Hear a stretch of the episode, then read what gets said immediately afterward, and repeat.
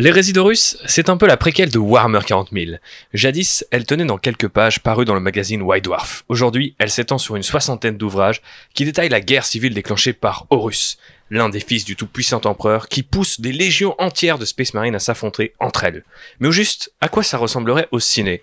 On s'amuse à caster les personnages les plus célèbres de cette saga dans cet épisode estival, mais d'abord, les news.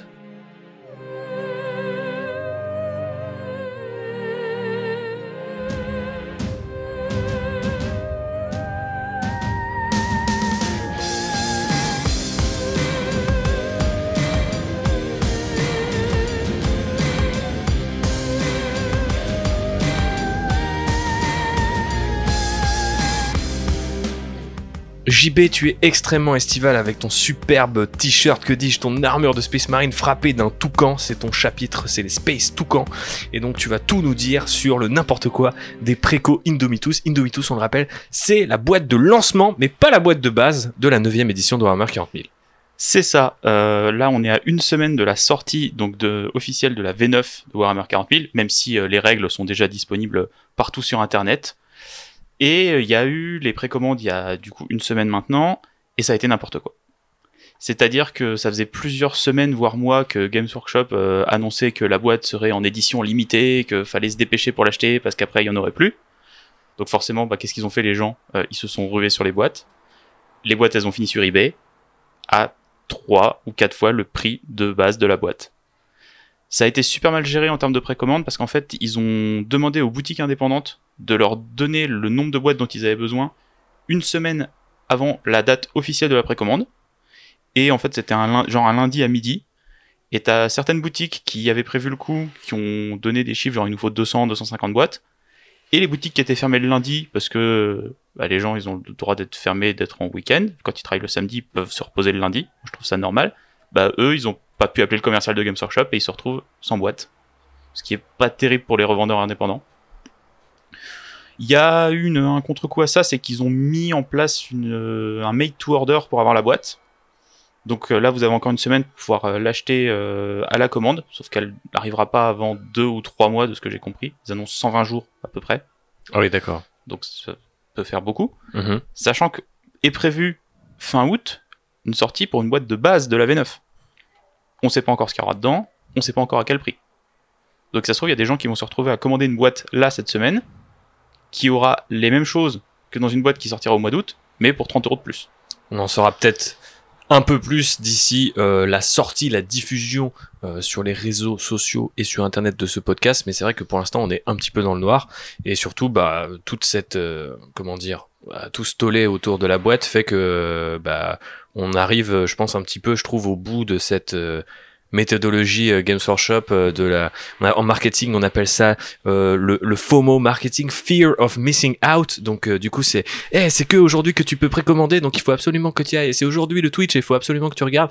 Et ils font de plus en plus ça ce qui est ok pour une boîte de faire ça parce que j'imagine que ça crée beaucoup de hype et tout ça. Mais derrière faut pouvoir euh, bah, simplement euh, bah, justement faire en sorte que les gens qui ont été là et qui ont attendu et qui ont suivi tout tes tout tes shows et qui sont prêts à claquer de l'argent bah faut qu'ils puissent quand même avoir la boîte. Et ouais puis je trouve que c'est bon, maintenant ils peuvent. dommage dans le sens où c'est le un vrai faux pas par rapport à toute la communication sur la V9 que j'avais trouvé assez bien pour l'instant. C'est-à-dire qu'ils avaient quand même détaillé les règles en avance ils avaient annoncé les figurines ils avaient annoncé bon le prix a mis du temps à arriver mais ça c'est pas très grave.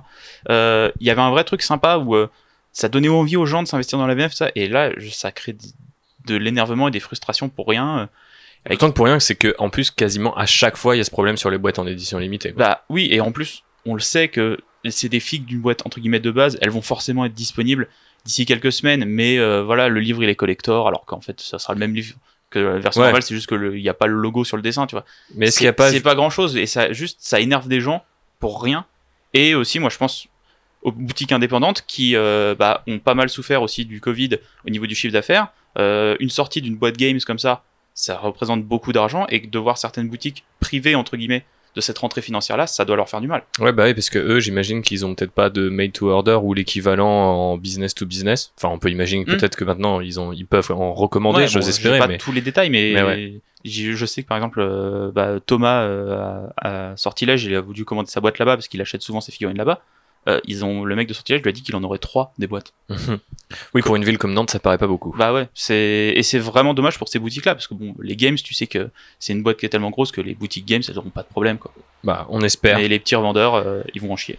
En tout cas, si vous vouliez cette boîte, on espère que vous allez pouvoir mettre la main dessus, même un petit peu plus tard. Il y a effectivement une dichotomie ou une forme de, de, de je dirais, de dissonance entre, pour moi, l'idée de précommander un truc en édition limitée. En fait, pour moi, précommander en Bah, c'est principe, sûr de l'avoir, être sûr normalement. d'avoir quelque chose et pas l'inverse.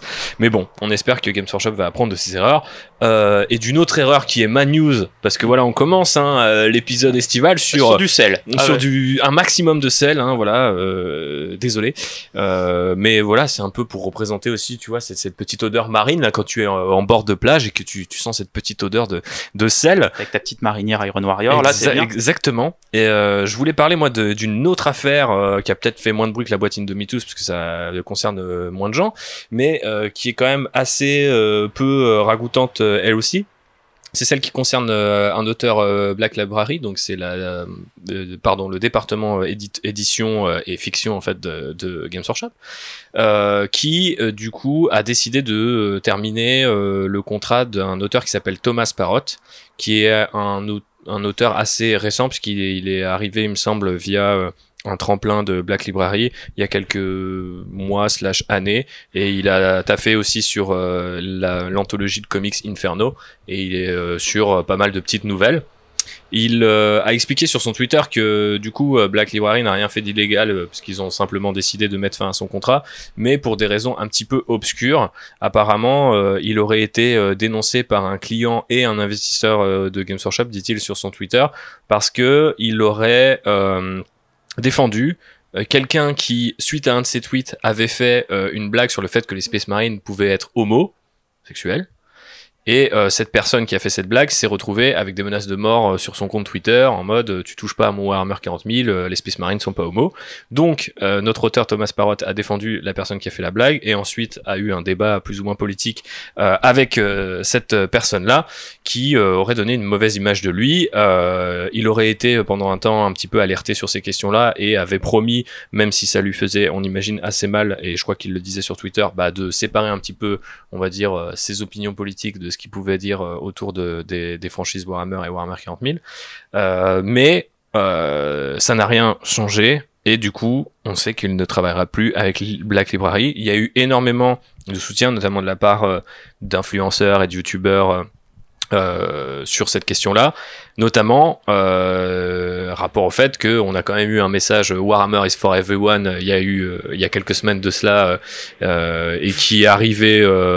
en fait, je ne sais plus trop pourquoi. Sans doute par rapport à, à, toutes les manifestations qu'on a pu avoir autour du mouvement Black, Li- Black Lives Matter aux États-Unis, qui s'est exporté bien sûr partout dans le reste du monde et bah du coup qui a forcé un pas mal de boîtes à bah, comment dire, au, au moins prendre position sur le sujet, euh, euh, ou euh, au pire faire un petit peu de marketing pour surfer sur ce sujet-là aussi. Et euh, Games Workshop avait rappelé que si ces univers étaient un petit peu bressons et euh, pas particulièrement euh, ragoûtants eux non plus, euh, c'était pas comment dire les valeurs que défendait bah, Games Workshop en tant qu'entreprise et puis ses employés en tant que personnes. Euh, cette affaire, malheureusement, nous prouve un petit peu le contraire, ou euh, nous explique que euh, quand il s'agit du porte-monnaie, euh, ils sont peut-être un petit peu moins, euh, comment dire, regardants. Mm. Je ne sais pas ce que vous en pensez, messieurs, car oui, il y a deux invités, même si je n'ai pas encore passé la parole à notre deuxième invité. Il va, il va parler. on, on, on prend le gardera plus tard. C'est une, Oui. On va l'activer. Oui. Euh, non, je trouve ça extrêmement dommage comme affaire parce que effectivement, il y avait eu ce message qui finissait par You will not be missed, donc qui indiquait clairement euh, aux gens avec des idées euh, très réactionnaires que bah ils n'avaient ces idées-là n'avaient pas leur place dans le hobby, que c'était un hobby pour tout le monde, que euh, tout le monde devait y trouver son compte, ne pas se sentir jugé, ne serait-ce que quand tu rentrais dans une boutique Games Workshop parce que t'es noir ou parce que t'es une femme, parce que voilà, ça reste quand même un hobby euh, majoritairement fait par des hommes blancs. Mais euh, voilà, d'avoir ce un peu retour de bâton, je sais pas comment on peut dire ça, de cette position différente du message qui avait été publié quelques semaines avant. C'est assez étrange. Bah- J'ai du mal à comprendre en fait. euh, ça donne vraiment l'impression que le message qui avait été posté c'était juste une façade quoi. Ouais, bah, euh, on, retom- on retombe un petit peu dans l'hypocrisie euh, corporate, enfin, tu vois, espèce de corporatisme. On a le droit de dire, en tant qu'entreprise, qu'on est contre ça. Par contre, les gens qui travaillent pour nous ont pas le droit de dire, ou alors, s'ils le disent, ça donne une mauvaise image de la marque. On a déjà eu des affaires similaires. euh, pour parler de l'autre podcast que nous euh, que nous animons, euh, Outrider, avec euh, par exemple un auteur comme Chuck Wending, qui euh, après avoir écrit des romans Star Wars devait écrire des comics Star Wars et parce qu'il s'est euh, pris la tête avec des supporters de Trump sur Twitter, euh, a été licencié par Marvel. Alors, Marvel appartient à Disney, tout comme Star Wars, mais du coup, ce n'est pas Star Wars qui l'avait licencié. Là, de la même manière, c'est pas Games Workshop qui l'a licencié, c'est Black Library, tu vois. Mais du coup, techniquement, tout ça est regroupé sous la même euh, sous la même entité, et on peut imaginer que bah il y a de la communication entre tous ces gens-là. En tout cas, on l'espère. Euh, après, il y a beaucoup de gens, euh, peut-être euh, y compris peut-être, j'ose espérer, des gens en interne chez Games Workshop qui ont soutenu euh, ce bonhomme-là. Mais euh, pour l'instant, on n'a pas le fin mot de l'affaire, et j'ai regardé son compte Twitter juste avant de, de lancer le podcast, et effectivement, il n'y a pas trop de nouvelles sur, sur, ce sujet. Donc, je sais pas trop où ça va nous mener. Mais encore une fois, du coup, petite dichotomie entre ce que Games Workshop dit et ce que Games Workshop fait.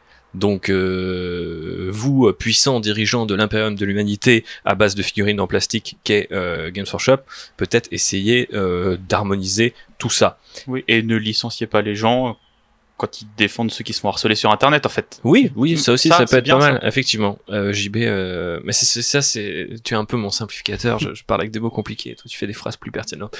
Euh, Peut-être va-t-il va-t-il faire des phrases encore plus pertinentes. C'est le bon Pierrot. Alors Pierrot. Euh, c'est mon petit frère. Donc, est-ce que quelque part, si j'étais un capitaine Space Marine, ce serait un scout? C'est à peu près l'âge qui nous sépare.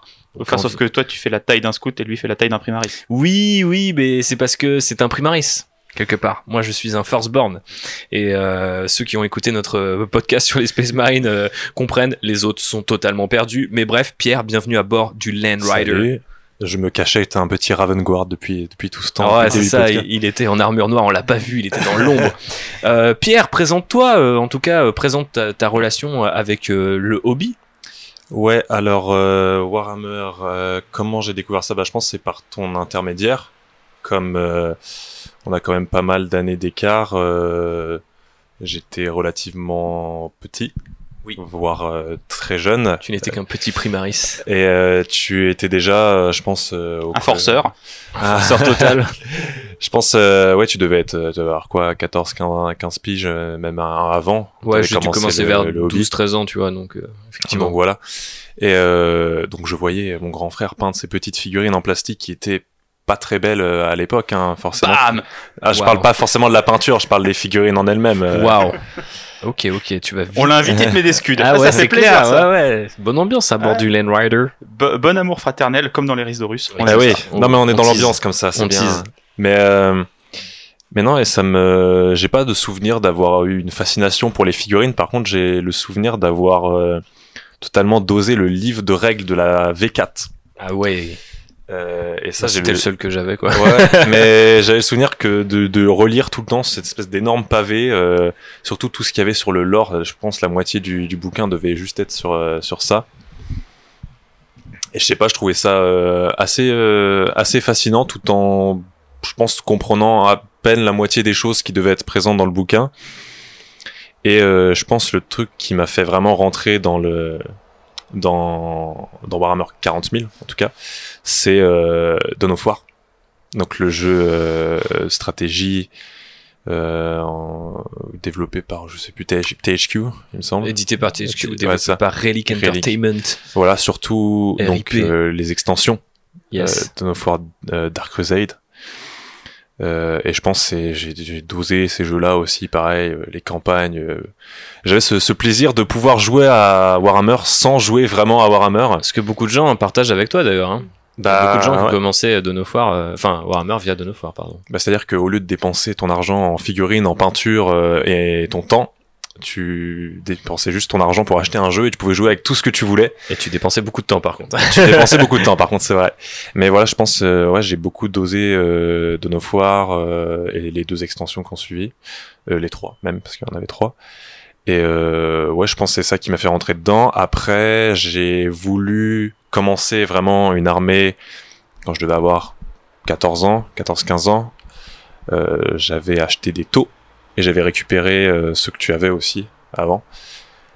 Euh, ça s'est pas très bien passé euh, parce que euh, je pense que j'avais pas forcément la patience ou l'application pour faire des figurines.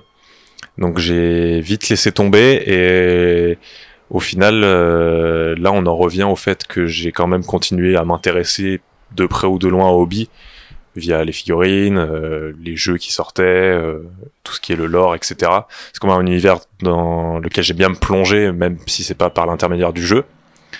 Et euh, récemment, euh, donc il y a quelques jours, on a on a réussi à, à, à me faire acheter une petite boîte euh, Ah. de, de Plague Marine. Euh, et euh, j'en ai pas un là il y a quelques jours. On prendra en photo, on le mettra sur le ouais, compte. bon il est pas exceptionnel, mais euh, Non, mais ça t'a fait plaisir de revenir. Ça on en reparlera de la partie, dans la partie hobby, mais c'est vrai que c'était cool de te revoir peindre. Moi, je me souviens de, de mes taux qui étaient déjà rouges et que t'avais euh, rehaussé avec un rouge un peu plus clair et tout. euh, ouais. Moi, j'étais quand même, tu dis que ça s'est pas bien passé, mais moi, j'étais quand même impressionné. Mes premières figues elles sont hautement moins présentables que les tiennes. Ah, ça, ouais, là, je me dis, le petit Plague Marine, là, ça va, j'en suis, j'en suis pas trop. Je suis assez fier quand même. Il est pas exceptionnel, mais euh, ça fait plaisir de voir ce petit bonhomme en plastique euh, qu'on a peint avec, euh, avec ses, ses petites mains aussi. C'est Ouais. toujours satisfaisant, en fait. Clairement. figurine. Tu vas nous en reparler. Bien Moi, sûr. je me souviens que t'avais même peint ta première figurine, tu sais ce que c'est? Un Eldar. Ouais, c'est un Eldar que notre Ah, autre bien. frère qui est là dans le salon, euh, qui est à bord du Land Rider, mais il est en tourelle et il est avec le fulgurant en train de quadriller l'ennemi. Mais euh, il n'entend même pas ce qu'on dit d'ailleurs parce qu'il est concentré. Mais du coup, euh, le frère Rémus, euh, alias Rémi, euh, du coup avait euh, lui aussi, euh, mon premier frère avait voulu euh, faire des faire Warhammer. Et lui, il a vraiment pas eu la patience, parce qu'il a même pas sous-couché ses figues, je crois. Et euh, bah, il avait acheté du coup pour des, ça que ça s'est mal passé. voilà, ouais. c'est ça, des, des, des gardiens Eldar. Et un jour, euh, je m'étais dit, bah, je les peindrais. Et puis je les gardais, je les gardais, je les faisais pas. Et euh, Pierre, il les a peints quand il était tout petit, avec un mot en me disant, regarde, j'ai peint et tu me donnes une note. Je sais pas si tu te souviens de ça. Tu m'avais euh, donné. Ça, genre, je me souviens pas du coup de la, je me souviens coup, de l'avoir je- peint. Je me souviens que je m'étais énervé de ouf parce que tu les avais saccagé les figues et que je voulais les peindre. Je crois que j'en avais peint juste un seul. Ouais, en hein, en jaune sur une sous-couche noire pour euh, ceux qui peuvent comprendre euh, ce que ça Ouais, donne. Donc c'était ignoble. Jaune du coup, et j'étais un hyper énervé et, et c'est ma mère qui m'a dit genre mais tu comprends pas que c'est juste un moyen tu sais de, de te connecter à toi puisqu'on a quasiment 10 ans d'écart et donc Mm. on passait pas trop de temps ensemble déjà à l'époque et en plus après j'ai parti faire mes études et tout. Et du coup je m'en suis voulu pendant des années après d'être d'avoir été méchant. Donc là je fais mes Tout ça à les cause d'une figurine d'Eldar. c'est ça tout ça à cause d'une Moche, figurine en Eldar. plus. mais je me souviens aussi de- d'un d'un- un souvenir trop rigolo euh, au- la boutique Games Workshop de Limoges. Quand t'étais tout petit t'étais encore en poussette.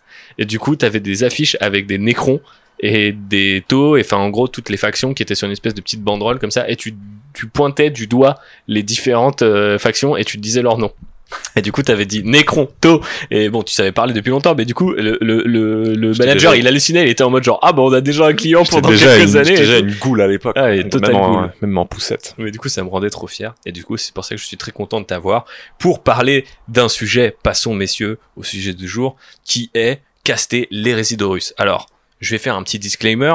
Euh, effectivement, en qualité d'épisode estival, ce numéro ne reviendra pas en détail sur toute la saga littéraire qu'est l'hérésie d'Horus. Parce qu'on l'a On dit, c'est une soixantaine de- d'ouvrages, donc euh, effectivement, on n'a pas le temps. Euh, au rythme où ça va, de toute façon, elle va se terminer d'ici 2022, euh, au plus tard. Donc, euh, on aura peut-être l'occasion d'en reparler euh, l'année prochaine si le Land n'a pas été euh, euh, déchenillé euh, d'ici là. Mais effectivement, je pense qu'on fera un épisode plus complet, plus long. On invitera sans doute notre ami Charles qui était dans le dernier. Outrider pour venir en parler parce que c'est un grand lecteur lui aussi et on le salue. Euh, et ben, euh, on fera à ce moment-là peut-être un petit bilan de ce qu'on a pensé, de ce qu'on a kiffé, des romans qu'il faut lire, de ceux qu'il faut éviter, etc. Mais pour l'instant, on va plutôt parler en fait euh, de manière un peu euh, casu, hein, j'ai envie de dire, euh, de nos euh, personnages préférés et les persos les plus dantesques euh, de cette série. Ce sont les Primarques. Alors messieurs, du coup, je vais vous demander qui sont les Primarques? Faisons un petit rappel des faits. Donc techniquement, nous sommes en Warhammer 30 000, hein, nous sommes 10 000 ans avant les événements de 40 000 et euh, bah du coup les légions de Space Marine qui unifient l'humilité. Euh, l'humidité? L'humidité? L'humidité. oui, elles unifient l'humidité, euh, car euh, vous savez, euh, la vie vient de l'eau, donc j'ai raison. Euh, mais euh, bref, euh, c'est Légion. triche, il va sur son téléphone pour regarder euh, les noms. Ah, il- Euh, non, mais c'est parce que j'ai noté mon fancast sur mon téléphone. ah oui, Ah. donc euh, c'est bon, tout, tout, Il tout a va pris de l'avance. Non, non, mais de toute façon, pour l'instant, la question est de savoir comment on décrit ces primaires qui dirigent les légions Space Marine. Qui veut, qui veut commencer? Bah vas-y, commence là, t'avais l'air chaud. Euh, bon, on va essayer de. Ça, on va revenir sur certains Oui, moments on va de l'hérésie, mais Oui, forcément. en, en gros, quoi. Mais euh, non, les primarques, euh, qu'est-ce que c'est? Ce sont les fils de l'empereur. Donc, il y a un- le maître de l'humanité, qui est une sorte de d'être tout puissant, euh, qui a des pouvoirs psychiques, qui est un guerrier incroyable, qui a unifié la Terre, si je me trompe pas C'est ça. et qui se lance à la conquête des étoiles. Et pour ça, il se crée une armée, donc les Space Marines. Et il se dit, bon, je vais avoir un peu de mal à les diriger tout seul.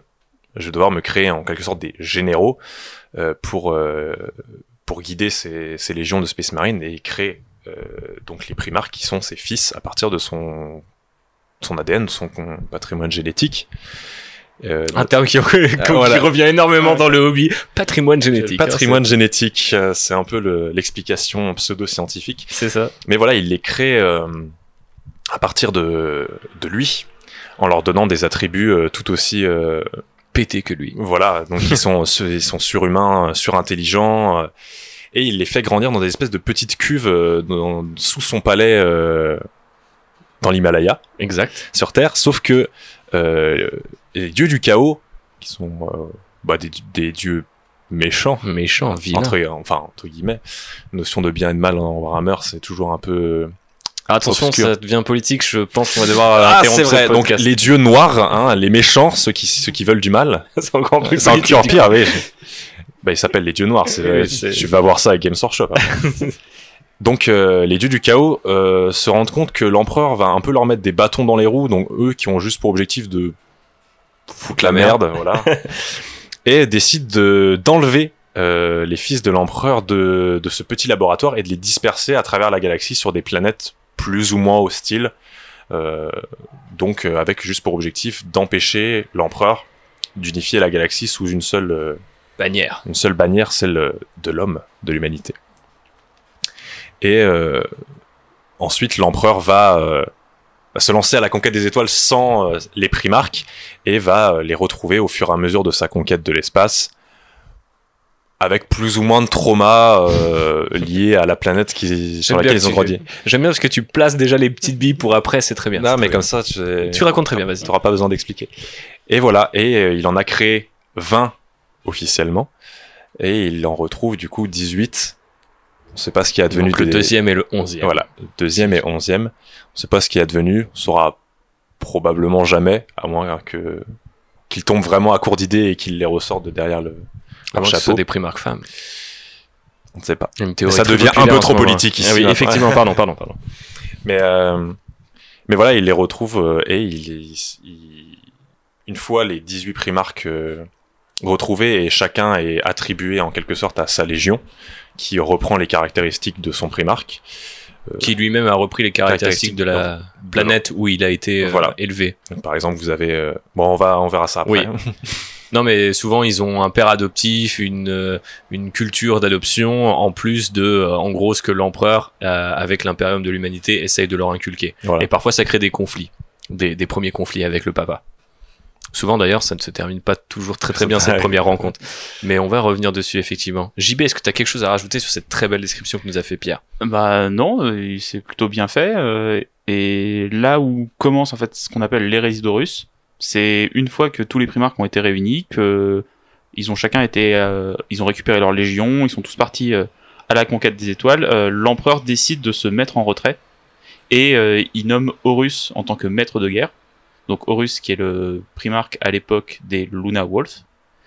Et l'empereur se met en retrait, retourne sur, sur Terra dans son palais, travaille à un projet secret.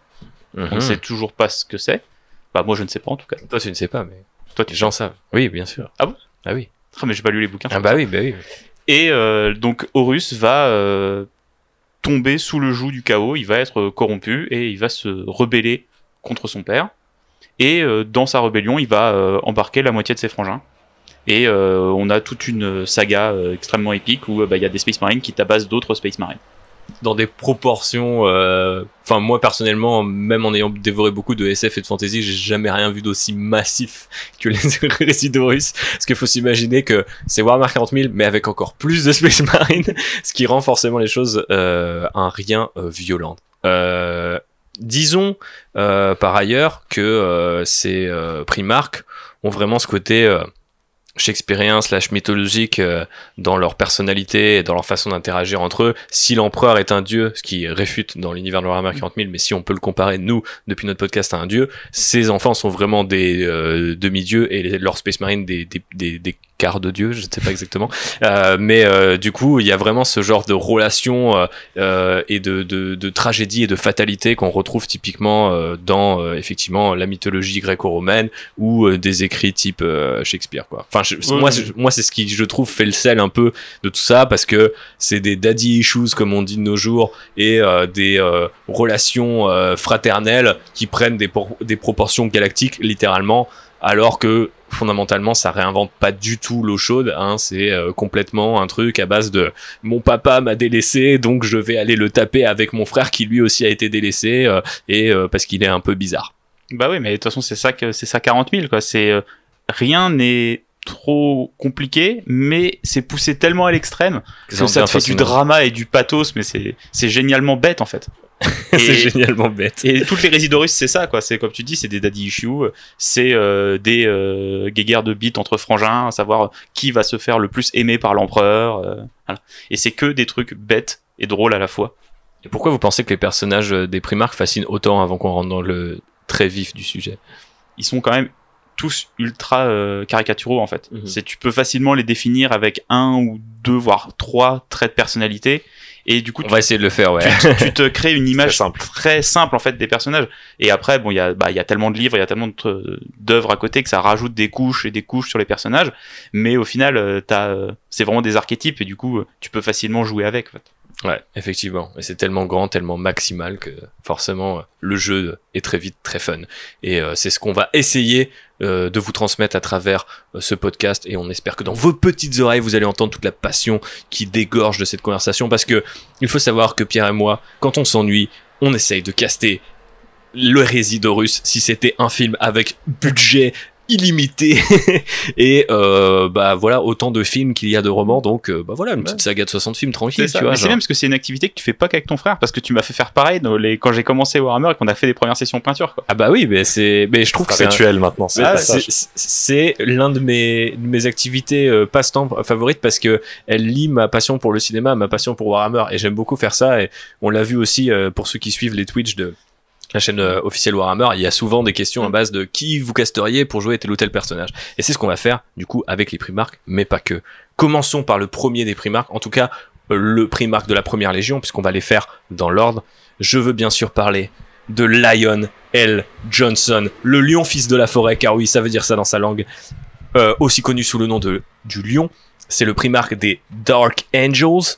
Euh, et euh, pour pimenter le tout, messieurs, j'ai oublié de le préciser, mais nous ne connaissons pas nos réponses. C'est ça qui va nous Oui. permettre d'avoir encore plus de fun à cette table. On, puisque- en, on en connaît quelques-unes. Après, euh, voilà, on- à force de se côtoyer, je sais qu'on a certains choix depuis longtemps en tête et que ça m'étonnerait qu'ils aient changé euh, pour la préparation de cet épisode. Ok, ok, nous verrons, nous verrons.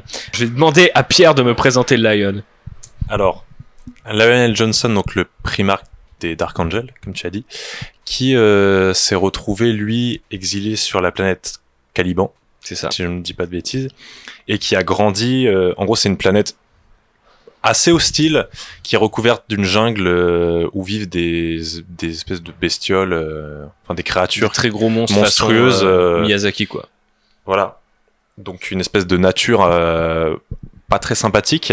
Et sur cette planète vivent. euh, Ça s'appelle les grandes bêtes. Ça c'est ça, les grandes bêtes. C'est tellement cherchais- bête que voilà. j'ai- eu du mal à trouver. Bon, c'est pas très original. Les grandes bêtes. Donc les grandes bêtes. Et sur cette planète vivent euh, donc euh, une colonie humaine qui est détachée donc euh, de l'impérium et qui s'est euh, organisée autour d'un système de d'ordre de chevalerie. Donc voilà, les Dark Angels sont des chevaliers de l'espace littéralement.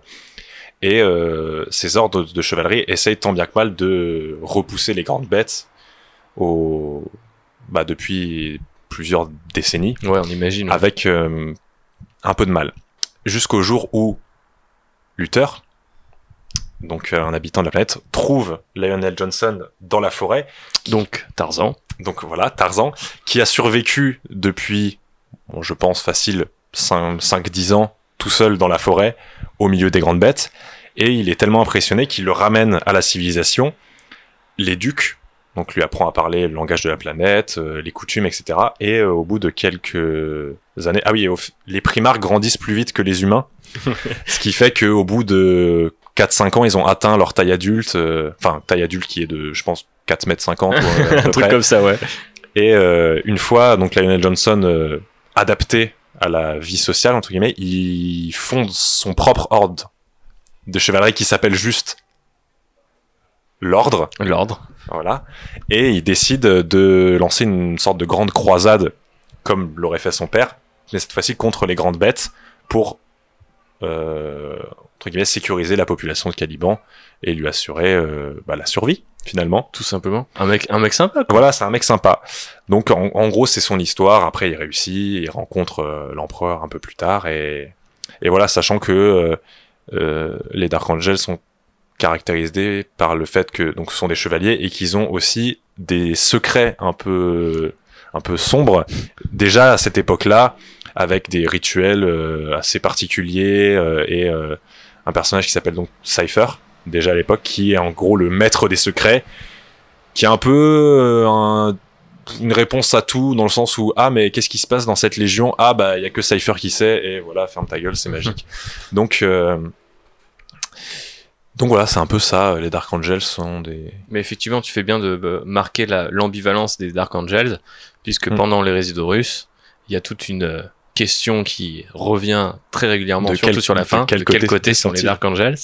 Est-ce qu'ils ont suivi Horus ou est-ce qu'ils sont restés loyaux à l'empereur?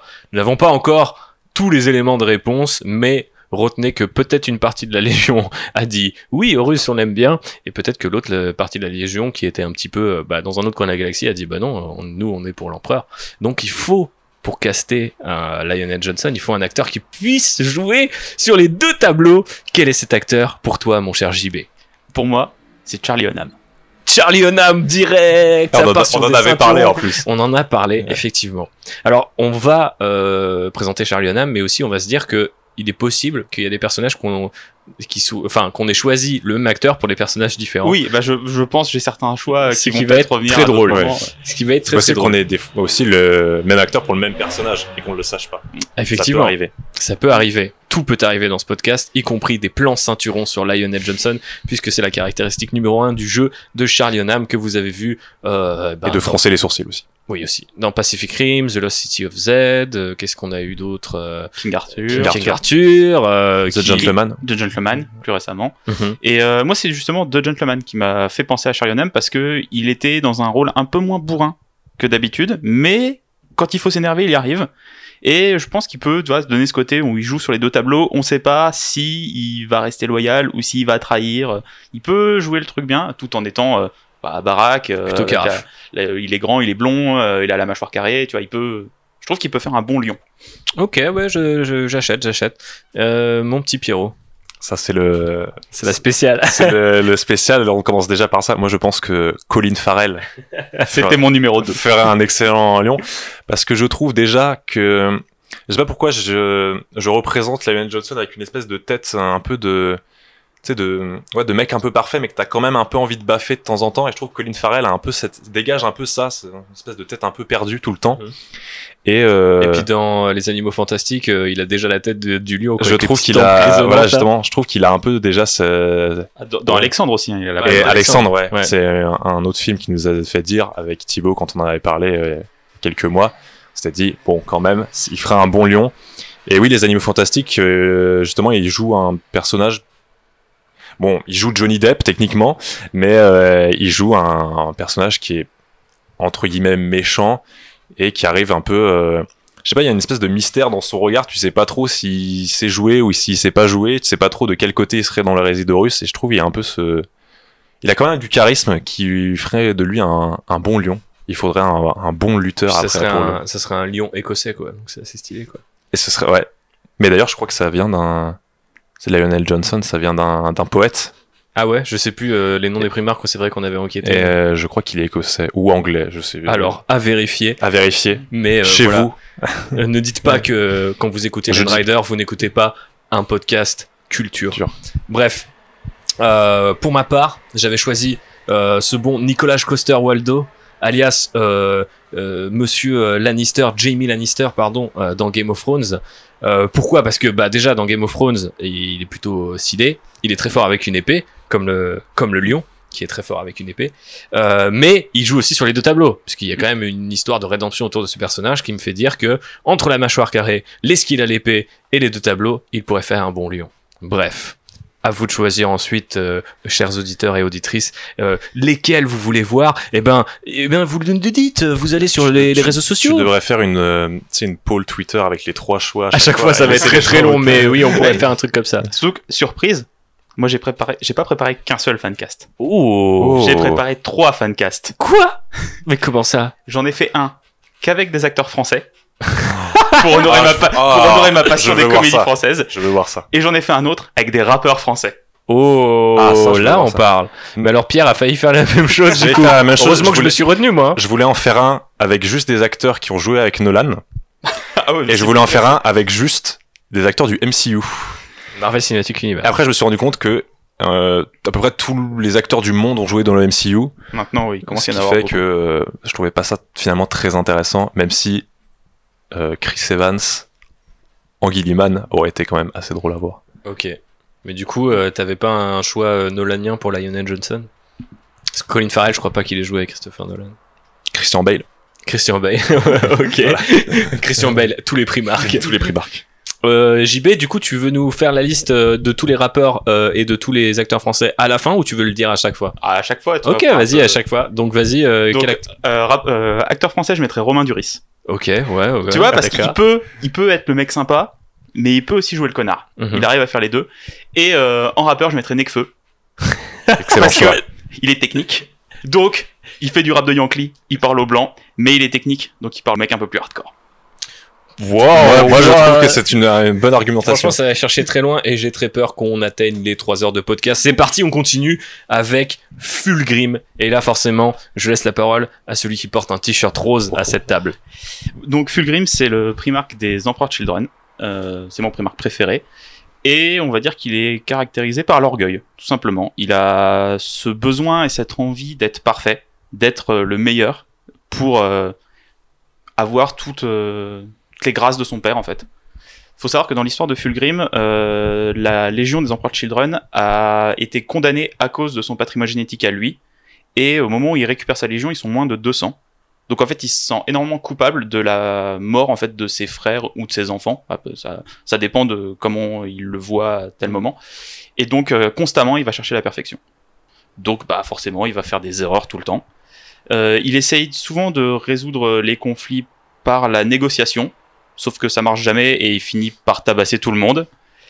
Et euh, plus C'est un tard, personnage au- de manga, comme tu le t'es. ah bah, C'est Vegeta.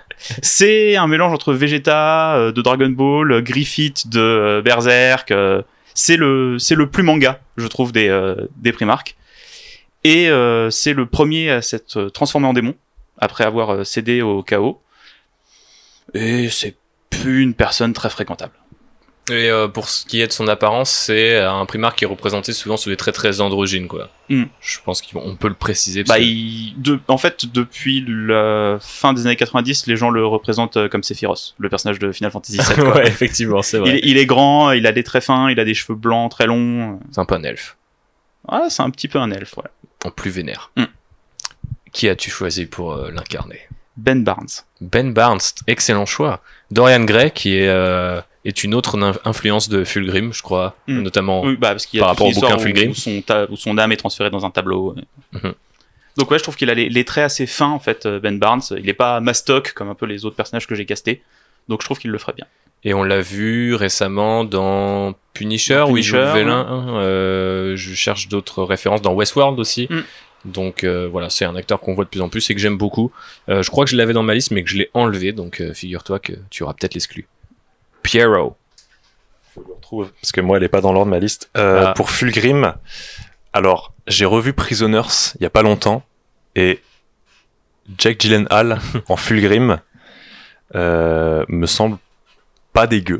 Il me semble qu'il a fait un film sur Netflix où il joue une espèce de critique d'art. Velvet, Comment- Buzz, Velvet Buzzsaw, c'est. Ouais, tu l'as ouais, vu? Ouais, je l'ai vu. Et il est sombre, non, là, dans ce film? Bah, justement, il a ce côté euh, hyper.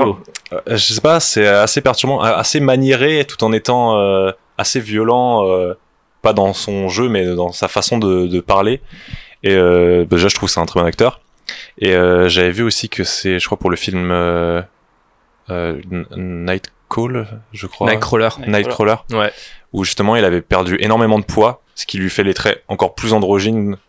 Donc, euh, je lui demande pas de perdre du poids pour le rôle, mais euh, je Pourquoi trouve, pas euh, Ah, il faut qu'il Pourquoi perde pas, du poids pourquoi- au niveau du visage, mais qu'il Mais en prenne de la masse musculaire. voilà, c'est ça. C'est complexe. C'est difficile complexe. de jouer Je pense que même Christian Bale n'arriverait pas à faire ça. Oh, il peut tout faire. Mais voilà, et euh, aussi le fait que euh, il a aussi cette euh, cette ambiguïté où t'as envie d'être son pote, mais son regard avec ses yeux bleus perçants te donne pas trop envie de. Tu sais pas s'il va être ton pote ou te ou te bouffer le bras, je sais pas. Il a un espèce de côté assez inquiétant. je suis d'accord, je suis d'accord. J'aime, be- j'aime beaucoup euh, vos choix. Je suis parti sur quelque chose de beaucoup moins conventionnel euh, parce que euh, je, euh, vos deux euh, personnages, vos deux acteurs, pardon, étaient sur ma liste, pas forcément sur ces, euh, sur ce personnage-là, mais moi j'ai choisi du coup une actrice.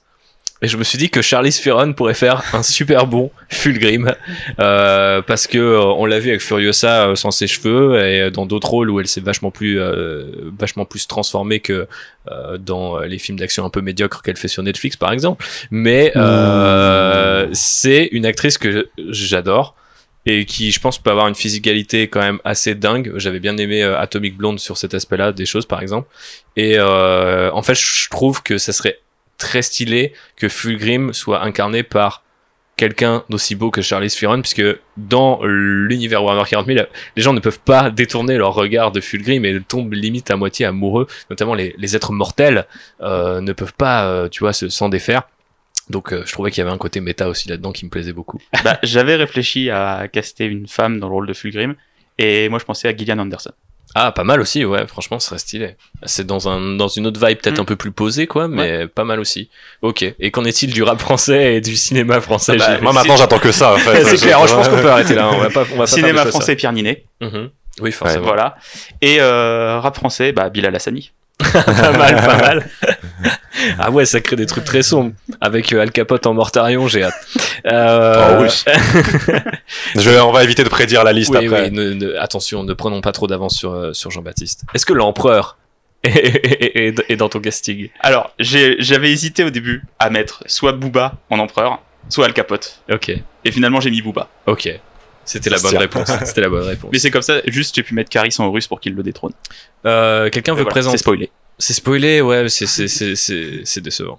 Euh, Perturabo, messieurs. Et bah moi j'ai fait Dark Angel, JB a fait Emperor Children et tu as eu une armée Iron Warrior, c'est un moment donc Voilà. tu, tu te dois de le présenter. Effectivement. Alors Perturabo, je le connais pas hyper bien. C'est le maître du, du siège et euh, en gros euh, des, euh, des de casser les, les fortifications. T'es pas d'accord parce que c'est ton côté un peu qui ressort, Pierre, c'est ça? Exactement. Ouais. Donc c'est un personnage de, assez peu fréquentable qui aime beaucoup se plaindre, qui est très colérique, mais qui est extrêmement fort quand il s'agit de faire tomber des forteresses et des murs. Euh, il a pas peur de partir dans des gros combats d'attrition. euh, il a pas peur de de taper sur du fer avec des gros marteaux.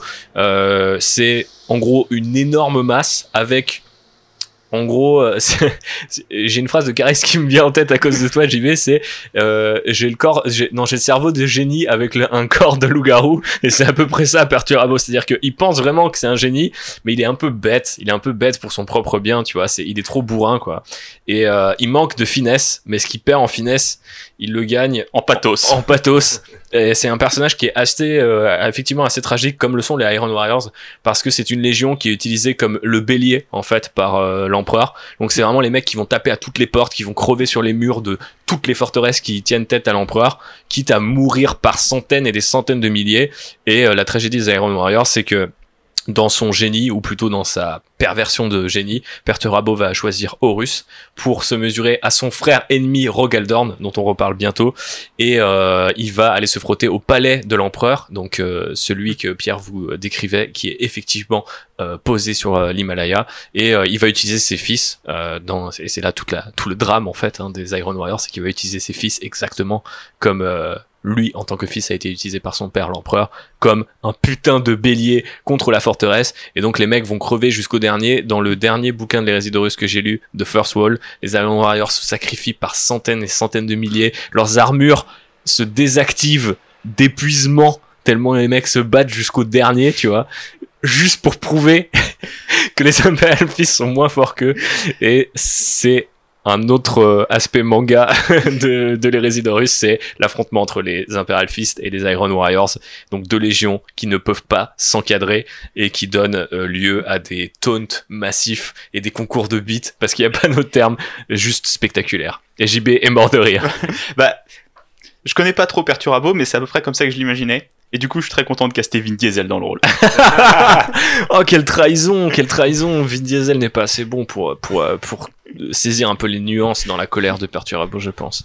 Euh, Perturabo qui a grandi sur une planète qui s'appelle Olympia, si je ne dis pas de bêtises. Et du coup, il a aussi euh, un petit côté un peu gréco-romain, comme euh, Robot et dont on reparle tout à l'heure. Mais restons sur les Iron Warriors et euh, ce bon Perturabo, aussi connu sous le nom de The Lord of Iron. Alors Pierre, qui as-tu choisi? Moi, j'ai choisi Karl Urban. Karl Urban. Pas mal. Pas mal, pas en mal. Perturabo parce que je trouve que je pense qu'il arriverait bien à justement jouer ce côté euh, assez ouais euh, enfant pas enfant gâté justement mais enfant colérique de euh, non c'est moi le plus fort euh, je vais montrer à tout le monde que c'est moi le plus fort etc et euh, je sais pas j'ai revu euh, le retour du roi non plus il y a, il y a pas longtemps. Et je sais pas je l'ai revu en Éomer j'ai fait ouais ouais Karl Urban ouais je, je suis pour et il fallait que je le mette dedans et je me suis dit en Perturabo ça passe Je crois que bien. sur les fancasts de l'hérésie d'Horus que tu peux trouver sur le net, Karl Urban est l'acteur qui revient le plus dans les tableaux de tout le monde et pour à peu près tous les rôles. Euh, oh, il y en a quelques-uns comme ça, mais oui, ouais, Karl Urban revient pas mal. Je, je pense que Willem Dafoe revient aussi euh, assez souvent. Effectivement. Notamment ce fameux tableau où il y a que des que William de Dafoe. Willem Dafoe pour jouer tous les primarques. Ouais, c'est très très très drôle. Moi, pour ma part, j'ai choisi John Berfal parce que Ouh. du coup, euh, on parlait Pas de mal. Punisher tout à l'heure, donc le Punisher lui-même, pour avoir la bestialité, la hargne et le côté un peu euh, John Berfal dans ses rôles les plus bourrins, tu sens, et notamment le Punisher qui, je trouve, joue à merveille, tu sens que le gars se fait du mal dans ce qu'il fait, tu vois, mais il veut le faire quand même, tu vois, il veut aller jusqu'au bout. Et Perturabo, c'est un mec comme ça, c'est un mec qui sait qu'il a tort, mais il va te prouver quand même qu'il a raison, tu vois. Ah, il, va essayer de te prouver il va essayer, mais peut-être qu'il va réussir, tu vois. Et, et il va élaborer tout un tas de, de plans pour le faire, quitte à bah voilà saigner euh, jusqu'au dernier de ses fils. Et je crois euh, en, en ce en ce John Berfal et surtout pour tenir tête à euh, Rogal Dorn et qu'il soit pas trop ridicule, il me fallait un acteur d'un autre calibre. Désolé JB que Vin Diesel, mais euh, passons au casting français. Eh ben, le casting français, je vais le garder pour plus tard. Oh, avec Bah, Rogal Dorn. Parce qu'effectivement, pour moi, il marche en duo avec Rogal Dorn. Et je veux pas griller ma carte Ok, c'est et Ramsey. Non, Ah, pas Eric dommage. Ramsey. Euh, et euh, pour le rap, bah moi en fait j'aime pas trop Perturabo. Euh, il passe son temps à essayer de montrer qu'il est bon et au final il est nul. Donc j'ai pris la fouine. Oh, Ouh. ça balance. Grosse salutation à Thomas dont on parlait euh, tout à l'heure et qui nous écoute depuis son vaisseau euh, garé au-dessus de Nantes. Passons et on, on fait une autre dédicace à Alexis puisque nous parlons de Jagatai Khan. Euh, qui se prononce en anglais Jagati Khan d'ailleurs, j'ai appris ça en écoutant euh, des gens euh, sur la- les internets, Euh, aussi connu sous le nom du Warhawk et le primarque des White Scar. Euh, qui veut le présenter On peut le faire très vite. En gros, c'est Genghis Khan mais dans l'espace. C'est ça. C'est c'est une des légions qui est le plus inspirée vraiment d'une d'une culture en fait. On voit vraiment que c'est inspiré de la culture mongole. Mhm. Euh, ça se voit sur les personnages qui sont euh, typés. Alors que tous les autres primarques euh, ont des types caucasiens, celui-là est typé asiatique. Euh, Il y a toute la culture mongole qui est derrière et euh, c'est un, choix de Games Workshop qui était on veut pas faire des samouraïs parce que tout le monde connaît les samouraïs. On va développer une autre culture que les gens connaissent peu. C'est une bonne idée et ça donne ce côté chasseur. au lieu d'avoir des chevaux, ils ont des motos, donc c'est une, une armée qui est spécialisée dans dans les La attaques, un peu, mobilité, la, ouais. la guérilla et ce genre de choses. Et euh, bon, je connais pas trop Jagatai Khan. Je Bah. sais qu'à l'heure actuelle, il est perdu dans le warp ou dans une arène euh, à De- Komorag à tabasser des gens. Effectivement. Euh, la dernière fois que je l'ai lu, c'est du coup dans les, les derniers bouquins de l'hérésie d'Horus, Siège de Terra, puisqu'il fait partie euh, des défenses euh, du palais de Terra. Il se trouve que c'est un primarque qui, contrairement à la plupart de ses frères, est assez humain. Et en fait, on insiste beaucoup sur sa popularité en fait auprès de- du personnel euh, du palais et euh, le, le- le respect qu'il peut avoir pour euh, ses fils, mais aussi euh, bah, en gros tous les, les humains quels qu'ils soient. Euh, on retrouve ça aussi chez Sanguinius, chez Vulcan, mais la plupart des autres en ont à peu près rien à foutre de la vie humaine. Euh, lui pas du tout. Et donc il y a une scène super touchante notamment où il va voir, euh, je crois que c'est dans le premier bouquin du siège de terrain, où il va voir euh, une nana qui est genre, bah tu vois, dans, dans ses quartiers et il arrive avec juste deux gardes du corps sans armure et la meuf se dit mais putain c'est un primarque, genre qu'est-ce qu'il fout là et tout, tu vois. Et il est super sympa et il y a vraiment aussi ce côté euh, alors c'est un peu le cliché tu vois du samouraï euh, euh, slash guerrier asiatique sage mais du coup il est cool. Il est très très cool à observer. Et surtout c'est un gars qui transige pas. Donc notamment quand Rogaldorn dit que les défenses du palais tiendront et que elles tiendront mur après mur, bah Jagata il en a rien à foutre, il ouvre les portes et il charge avec ses motos juste pour aller mettre la pression à l'attaquant, tu vois, histoire de lui dire non non tu n'es pas safe, je peux toujours te charger avec mes motos. Mais c'est marrant que tu dises qu'ils sont très populaires auprès de- des humains parce que justement, je, m'étais un peu renseigné, on en avait parlé justement qu'on connaissait pas grand chose des White au final. Et euh, j'avais vu que, euh, bah, ils étaient appréciés, mais assez, enfin, pas craints, mais assez repoussés quand même par les mecs de l'Imperium parce que c'est des, c'est quand même, sauvage. ils sont assez barbares dans tu le parles sens. des White Scars, mais moi Ouais. je parlais juste de Jagatai en particulier. Oui, c'est vrai. Bah, lui, oui, mais sa légion, euh, enfin, ils ont tout un rituel où ils se font des scarifications euh, faciales pour pouvoir rentrer dans la légion.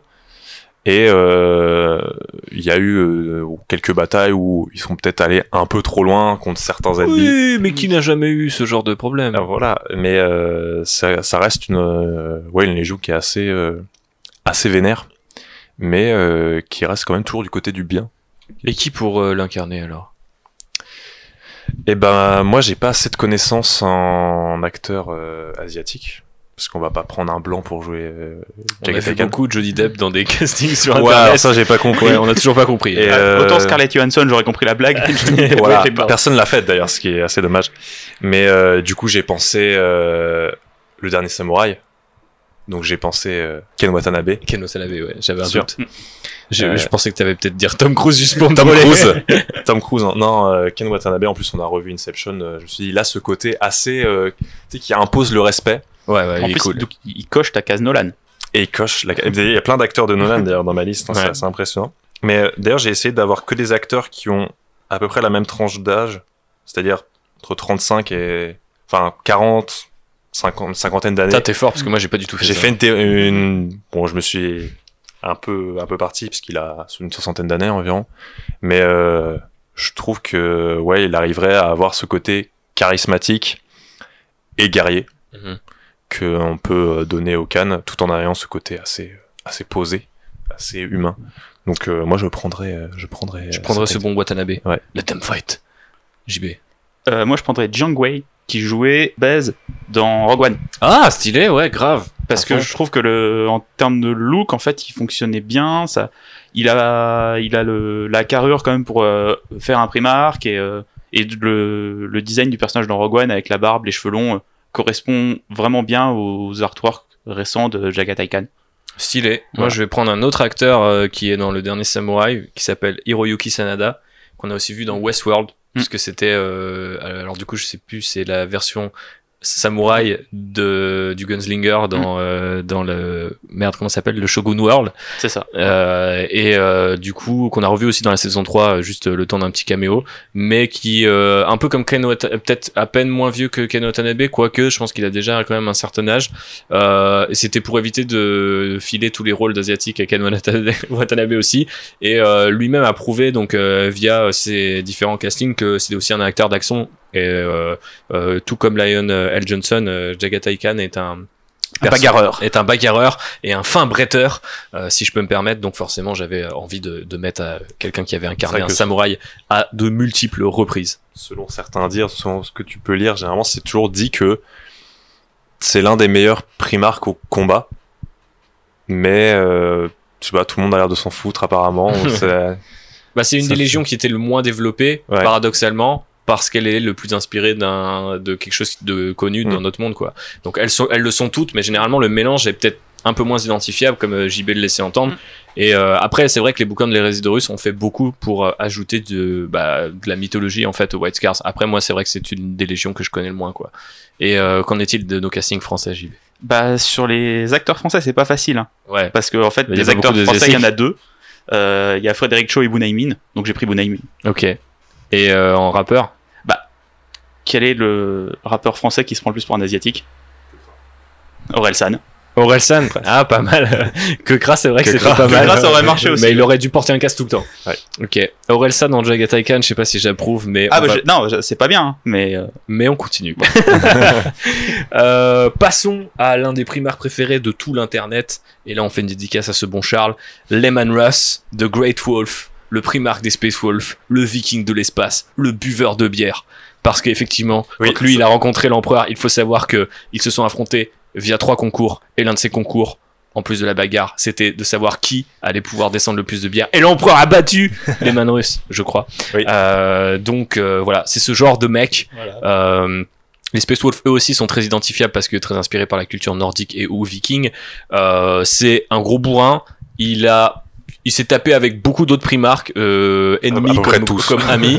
Euh, et euh, en gros, sa légion euh, sont un peu les exécutants, euh, les bourreaux, les CRS euh, de l'empereur. C'est-à-dire que quand il y en a un à châtier, on lui envoie les Space Wolves parce qu'on sait qu'ils sont assez sauvages et barbares pour calmer à peu près n'importe qui. mais assez docile pour dire oui à l'empereur sans se poser de questions. Oui, mais c'est leur côté chien. Voilà. Des fois, c'est des loups, des fois, c'est des chiens. Euh, ils sont obéissants, mais ils sont redoutables, tel un loup. Euh, qui on caste pour Lehman Russ euh, quand on est fan de Space Wolf ou pas? Bah Gérard Butler. Gérard Butler, c'est une bonne réponse. J'ai vu Gérard un gros bourrin bien tapé, bah voilà. Ah oui, là, Ah oui, là c'est est- réponse. c'est effectivement, c'est c'est la, la vision bien tapée de Lehman Russ, mais ok, j'achète. Bien en train de se bourrer la gueule à moitié. J'aime beaucoup cette facette-là de Lehman Russ, moi qui suis pas un fan des Space Wolf. J'ai cru que t'allais dire de Gérard Butler qui se bourre la gueule. Ouais, ouais, aussi, mais euh, du coup, c'est le côté euh, euh, plus le temps passe et plus Lehman Russ se détache de l'empereur et de ce qu'il a fait. Et notamment, bah, c'est quand même l'un des rares primarques qui s'est barré en fait de sa légion. Donc, euh, j'aime- j'aime cet aspect-là euh, des choses chez lui. Euh, qui on caste euh, du côté de Pierrot? Zach McGowan. Zach McGowan. Oui. Un acteur qu'on a vu dans Black Sails, Exact. qui joue Charles Vane. Et euh, l'une euh, des caractéristiques que je retiens, c'est de Lehman Russ, c'est que contrairement à certains primarques qui sont beaux ou euh, voilà, qui sont charismatiques, ou d'autres qui sont au contraire euh, totalement déglingués par la vie, euh, Lehman Russ est toujours présenté comme bestial ou animal. Et euh, je sais pas, j'imagine toujours avec un, un, un peu courbé, un, un visage assez euh, élancé, mais euh, où le mec aurait des dents taillées en pointe, qu'il a vraiment des dents taillées en pointe. Quoi. Et euh, je sais pas, je trouve que cet acteur euh, passe bien avec son, son grand nez, ses cheveux longs comme ça. Je pense que ça pourrait bien marcher. Surtout qu'il a une voix assez reconnaissable en plus. Ouais, de ouf. Donc, euh, Ce qui fait que je l'ai casté dans un autre rôle. Mais ah bah voilà. Tu mais nous je- diras plus tard. je Moi, vous sais dirai plus tard. Euh, moi, j'avais euh, Charlie Hunnam, donc on va pas Ah. revenir dessus. Mais euh, du coup, effectivement, euh, vous moins tapé que Gérard Butler, tu vois. moins tapé que Gérard Butler, plus jeune aussi. Mais j'aime bien le côté effectivement qu'il puisse être un peu plus minot en fait les euh, notamment pour jouer sur cette facette de il est extra bourrin, mais potentiellement si l'empereur lui dit tu fais ça, il va pas discuter, tu vois. Parce que un- de fougue de la jeunesse un peu. voilà, c'est ça. Mm. Alors qu'à l'inverse, un Zach McGowan, tu vois, va avoir une espèce de charisme à lui-même qui fait que bon, si l'empereur vient lui dire écoute, tu fais ça, je suis pas sûr qu'il obéisse. Mais euh, on va, on n'a pas le temps d'en débattre. Passons directement euh, au casting français. C'est qui le plus gros, le meilleur GG. C'est Gérard Depardieu, tu vois. Ah, c'est bon ça. Voilà, Gérard Depardieu, toi, il- le patron, quoi. Il est là, là, il est posé, il Il mange. gagnerait boit, au concours de bière. Il mange, il boit, il mange, il Ah, boit. c'est clair, il il éclate couche tout le l'empereur. monde, quoi. Et on rappe cette gex. Cette gecko, Cette gecko, tu vois. euh, cette gecko, c'est pas mal. En vrai, c'est pas mal, effectivement. T'es là, tu bois des bières, tu fais un barbecue, euh, c'est avec cette gecko. enfin l'été. Euh, Théma, la mayonnaise, c'est de la Benedicta. Euh, passons à Rogaldorn dont on parlait tout à l'heure, le prétorien, le chef des Imperial Fils, celui qui organise la défense du palais de Terra quand Horus tombe sur l'empereur. C'est un mec qui aime beaucoup les forteresses. C'est un gars qui est arrivé sur une planète qui s'appelle qui s'appelle In- euh, Inuit, non? C'est pas, il y a, pas- y a pas un bail comme quoi sa planète elle s'appelle euh, Inuit? que c'est ça. Euh, c'est un truc qui transparaît pas du tout chez les Imperial Fils, qui sont plutôt soit des Ils font constructeurs, des igloos.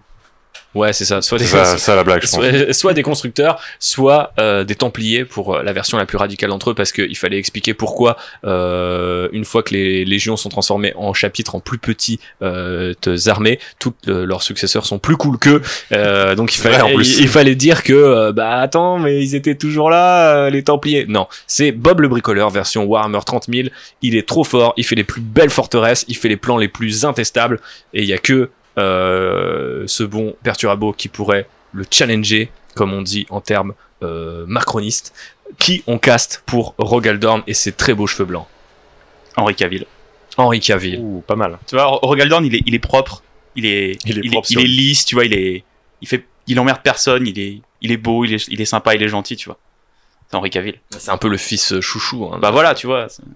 Et Enfin, Henri il- Cavill, il, cherche pas à l'être. Et mais il construit des ordinateurs chez lui, ça excite tout Internet. euh, Voilà, c'est pareil.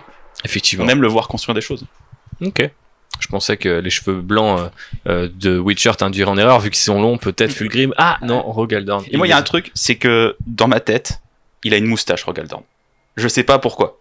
Ah oui, mais, Mais ça. je- c'est euh, son côté gendarme, tu vois. Je voulais y revenir un peu plus tard, mais on va le faire maintenant. Je pense qu'on va faire des espèces de petits tableaux en se basant sur des illustrations qu'on fait, euh, soit des illustrateurs qui travaillent pour Games, soit juste des fans. Euh, et c'est vrai qu'il y a des gens qui représentent, enfin, Rogaldorn dans la figurine de Rogaldorn, il est hyper lisse et il est vraiment passe-partout. C'est vraiment le yaourt à la vanille, quoi.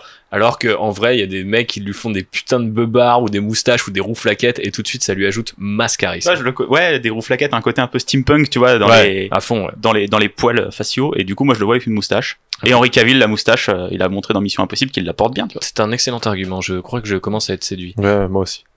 Mais Pierre, Josh Brolin. Josh Brolin, Ah, pas mal. pas mal. Le côté, euh, il a ce côté euh, carré, Mhm. déjà rien que dans son visage. Les cheveux blancs, bon, euh, voilà, Il les a. il les a. Et euh, voilà, il a prouvé qu'il pouvait être euh, assez euh, bourru, on va dire, pour jouer un mec qui, qui passe son temps à faire des fortifications et à, à être euh, Tu penses à quel film?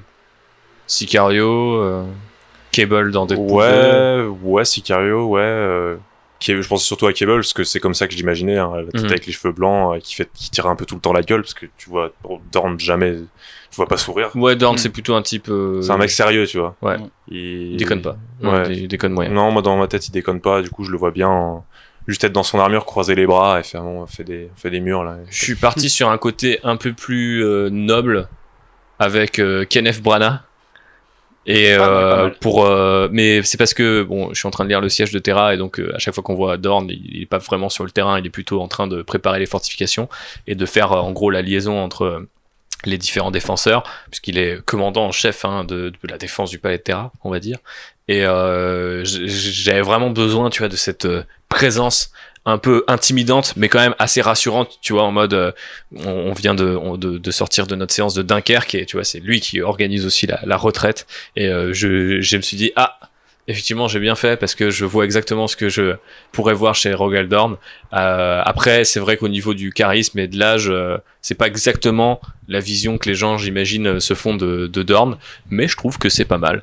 Euh, Qu'en est-il de nos castings français, mon cher Gib Bah, moi, je, je vais le faire fonctionner en duo avec euh, Perturabo. Ah oui, c'est Et, vrai. euh, et ils sont là pour la blague, tu vois. Je vois Rogaldorn comme un, un espèce de super contremaître euh, qui organise la défense dans son bureau, mais ça marche pas. Et il y a Perturabo qui est sur le terrain, et ça marche pas non plus. Du coup, euh, je mettrai Grégoire Ludig et David Marseille. Donc les deux mecs du Palmacho. Grégoire Ludig en euh, Rogaldorn et David Marseille en Perturabo. D'accord, ça a cherché très loin. Et du côté du rap, alors? Et du côté du rap, bah, euh, Ro- Rogaldorn, il a, ça, c'est un peu pour les enfants, tu vois. Il est tout gentil, tout beau, tout mignon. Du coup, c'est Big Flo et Oli. C'est Big Flo et Oli tout seul Ouais, il fait en les un, en même temps. en un seul euh, personnage. D'accord. Dommage, t'as t'as grillé une cartouche là. quand Ouais, même. j'avoue, euh, mais on y la blague était facile. Mais on y reviendra. Parlons plutôt de Conrad Kurtz, The Night Hunter, le primarque des Night Lords, Batman. Space Batman, euh, pour faire simple. C'est un de mes primarques préférés, et je vous explique pourquoi. Moi aussi. Euh, bon déjà parce que j'adore les Night Lords. Euh, c'est en gros une légion de criminels et de psychopathes. Euh, Night Hunter, c'est un peu Batman s'il avait vrillé. Et en gros, euh, c'est une sorte de vigilante beaucoup trop bourrin euh, quand il est euh, déjà récupéré par l'empereur, sachant que il est, il est victime d'une malédiction assez étrange qui fait qu'il voit dans le futur. Et il y en a un autre comme ça, c'est Sanguinius, mais on va reparler de lui après. Et en fait, Conrad Kurz voit en sans cesse le moment où il meurt. Et euh, bah, du coup, ça le précipite dans la folie. Et c'est un mec avec des cheveux longs et très noirs, qui a un peu une tête de vampire, et qui dirige une légion de types qui, en gros, sont recrutés euh, sur euh, leur planète, c'est Nostramo. Et euh, en gros, euh, ouais, sont recrutés dans des gangs et des avec des serial killers en guise de d'officiers. Donc voilà, c'est un type assez peu fréquentable qui aime beaucoup lui aussi se friter avec ses frangins. Euh, quitte à euh, les découper euh, assez violemment, les torturer même avec une fourchette ou une cuillère, je ne sais plus exactement quand il euh, réussit à les capturer. Euh, donc euh, c'est un sadique. Hein. Euh, et pour jouer euh, ce sadique en question, JB, qu'as-tu trouvé? Robert Pattinson. Ah, pas mal, intéressant. Et euh, je vais crier une cartouche en avance du coup parce que moi c'est mon Sanguinus. Ah, Et pas mal coup, aussi. Deux facettes d'une même pièce, Ouais. puisque Sanguinus lui aussi voit dans le futur, mais se sert du fait qu'il voit sa mort pour, bah justement, aujourd'hui je ne meurs pas, donc je vais aller aider les gens, puisque j'ai vu ma mort et je ne meurs pas aujourd'hui. Et euh, deux facettes d'une même pièce, deux personnages très, très traités de manière quasi identique, mais totalement différente. Je trouve que tu vois, Robert Pattinson, il peut jouer ce côté euh, déprimé, euh, qui, bah, qui voit dans le futur et qui sait. euh, Mais est-ce que c'est pas un peu, peut jouer Batman aussi. est-ce que c'est Bah oui, un aussi. peu cliché ça, JB d'avoir choisi Batman pour jouer Batman? Bah, j'avais pas du tout vu le personnage comme Batman, tu vois. Ah ouais, bon, c'est vrai que c'est, on force un peu, Voilà. mais, mais bon. Ok. Qu'en est-il de Pierre? Moi, j'ai pris un peu plus vieux. Ah, Mats Mikkelsen. ok. Oui, pour le côté sadique, effectivement. ouais, peut-être. voilà. Déjà, j'ai pensé à Hannibal. Donc, je me suis dit, bon, à ce niveau-là, euh, On est pas mal en termes de sadisme. ça devrait aller. Et euh, je pense que c'est... Je sais pas, il a un look euh, comme il a pu avoir dans... Par exemple, ouais, dans, dans Rogue One. Ce côté un peu euh, exilé. en- Enfin, le... C'est un primaire dépressif. hein, Euh, voilà, c'est un d'accord. dépressif. Et euh, Conrad Kurz a cette particularité de- déjà de détester euh, tous ses fils, euh, ce qui est bon, pas super sympa, de les rejeter, euh, de les tuer quand ça lui chante euh, occasionnellement. Et euh, je trouve qu'il a cette aura euh, de ouais, euh, de type euh, qui, qui est totalement dépressif. euh, le côté sadique, bon, il l'a aussi. Et, euh, et c'est un bon acteur Exact. avant tout. Je suis d'accord. Et toi, t'as pris qui? Moi, j'ai pris, alors je vais faire une petite euh, vérification, mais j'ai pris Jake Gyllenhaal pour les mêmes raisons qu'on a invoquées pour euh, Fulgrim, euh, et parce que euh, effectivement, je pense qu'avec les cheveux longs, euh, il pourrait passer et être euh, assez inquiétant quand même. Euh, donc euh, voilà, j'ai pas besoin de trop argumenter. En gros, c'est des personnages qui sont dans la folie très vite, l'un comme l'autre. Donc, euh, on va pouvoir passer à notre casting français. Bah, tu vois, après avoir eu un peu d'humour euh, sur Rogaldorn et sur Perturabo, là, je vais revenir sur quelque chose de plus, bah, plus sombre, plus triste. Louis Garrel. Ah ouais, Louis Garrel. Pour avoir les, les cheveux c'est un peu le French Batman. hein. Bah, c'est ça, pour marcher sous la pluie euh, en se détestant, euh, c'est le meilleur. Ouais, c'est clair. Dans les rues de Paris, là, fumer une clope, putain, merde. Ouais. Les Nightlords. Et du coup, bah, Nos de PNL pour le rap. pas mal, pas mal, pas mal. Très très bon, très très bon. Ce JB est, en forme. Euh, parlons du coup de, de, de Sanguinus, puisqu'on en parlait tout à l'heure. Euh, pr- pr- Présente-nous Sanguinus, Pierre. Alors Sanguinus, euh, il a atterri sur une planète déjà euh, où les gens étaient cannibales, il me semble, ou en tout cas qui avaient des aspects vampiriques, Peu brosson. Un peu bressons, et qui étaient sur une planète où euh, ils pouvaient vivre. Ouais, c'est c'est parce que le, le, le soleil était trop chaud et du coup ils pouvaient vivre que la nuit, comme des vampires quoi. Et euh, Sanguinus est arrivé sur cette planète avec une particularité, il avait des ailes, Ouais, dans des le- ailes d'ange. des ailes d'ange. Donc bien blanches. Et euh, donc, en gros, il y avait, c'est un peu le gimmick de, des primards qui arrivent sur leur planète, c'est que à chaque fois, il y a une prophétie sur cette planète qui annonce l'arrivée d'un sauveur, et dès qu'il y a un primar qui tombe sur la planète, le monde est sauvé. Et donc, euh, voilà, coup de la prophétie, un ange qui doit tomber, etc. Donc, euh, Sanguinus, euh, voilà, fait ce qu'un primarque fait sur chaque planète, donc il réunit le peuple, voilà, il arrête les guerres, etc. Et rejoint l'empereur assez facilement. Et du coup, comme tu disais, il a des visions donc de sa propre mort et l'utilise, oui, bon, pour faire le bien entre guillemets, en se disant bon bah je meurs pas aujourd'hui, j'ai encore tant de temps, donc je peux faire un peu ce que je veux. C'est un peu le fils favori de l'empereur dans le sens où c'est Ah, c'est le meilleur des le voilà il est- c'est C'est le meilleur au sens, c'est le plus bon, quoi. C'est le voilà, Le plus juste. il est il est beau gosse, euh, et le mec a des ailes d'ange, euh, donc il peut voler, euh, il sait bien se battre, euh, il est, Il est aimé diplomate, il est voilà, il est Aimé il- du reste de voilà. l'Imperium. il a il est parfait. Donc c'est voilà, c'est le c'est le chouchou de, de l'empereur et a raison finalement. Mais il est parfait à une exception près, Pierre. Ses ailes. Oui, Parce mais que du coup, c'est une imperfection génétique. imperfection génétique qui oui qui se répercute sur sa légion. Oui. Euh. Et qui lui enlève le rôle de maître de guerre, C'est vrai. qui lui était sans doute destiné par rapport à Mm. sa- son CV.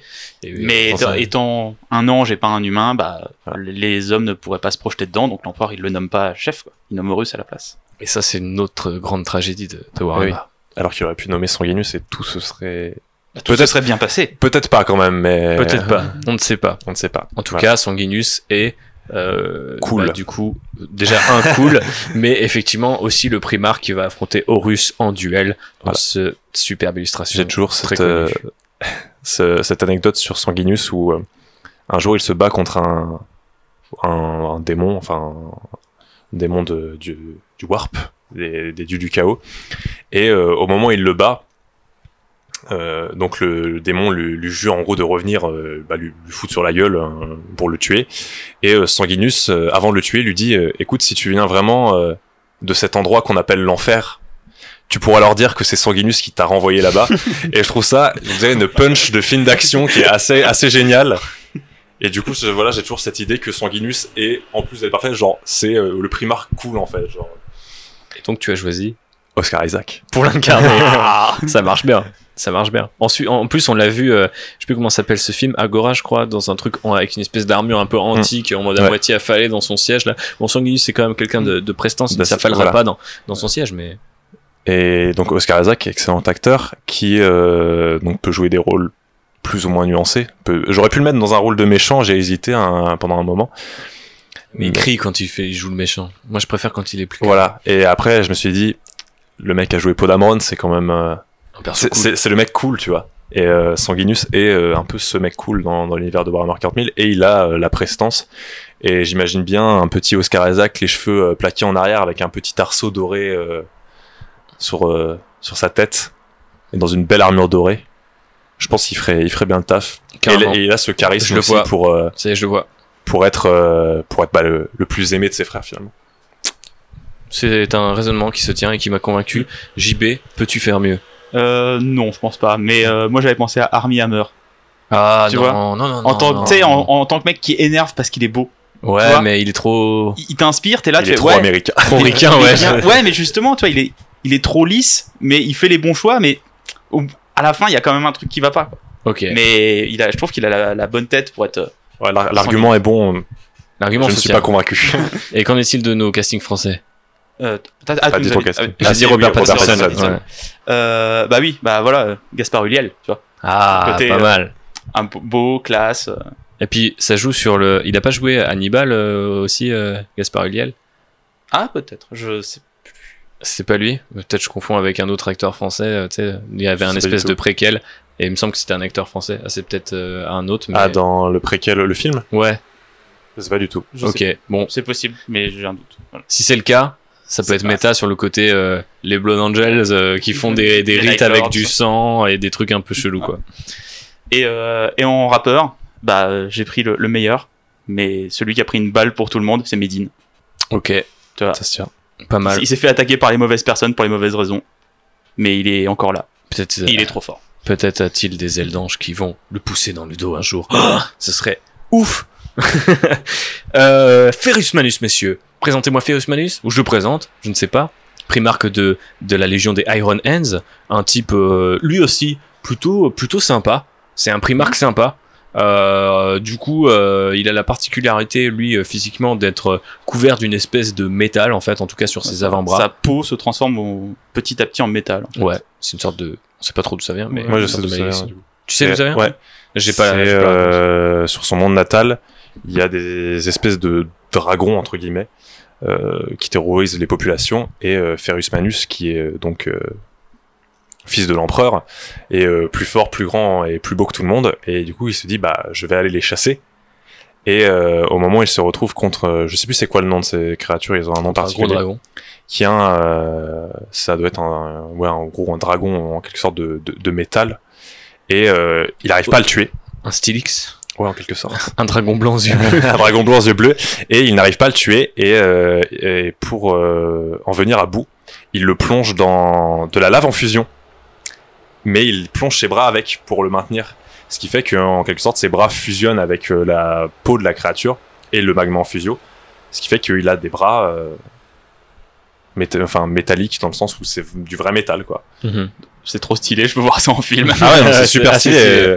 Moi aussi, je me suis toujours demandé d'où ça venait. Et quand j'ai lu ça, j'ai fait, Mm, donnez-moi ça, en fait. Merci pour tes recherches, Pierre. Et du coup, euh, Ferrus Manus partage euh, une, euh, une amitié euh, assez, euh, enfin, même plus que ça, puisque ce sont des frères, mais je veux dire, effectivement, une relation assez particulière avec Fulgrim, avec qui il est très proche. Et dès le cinquième tome de l'hérésie d'Horus, il y a la trahison de, de, de Fulgrim, hein, qui va choisir son camp et se retourner contre son frère.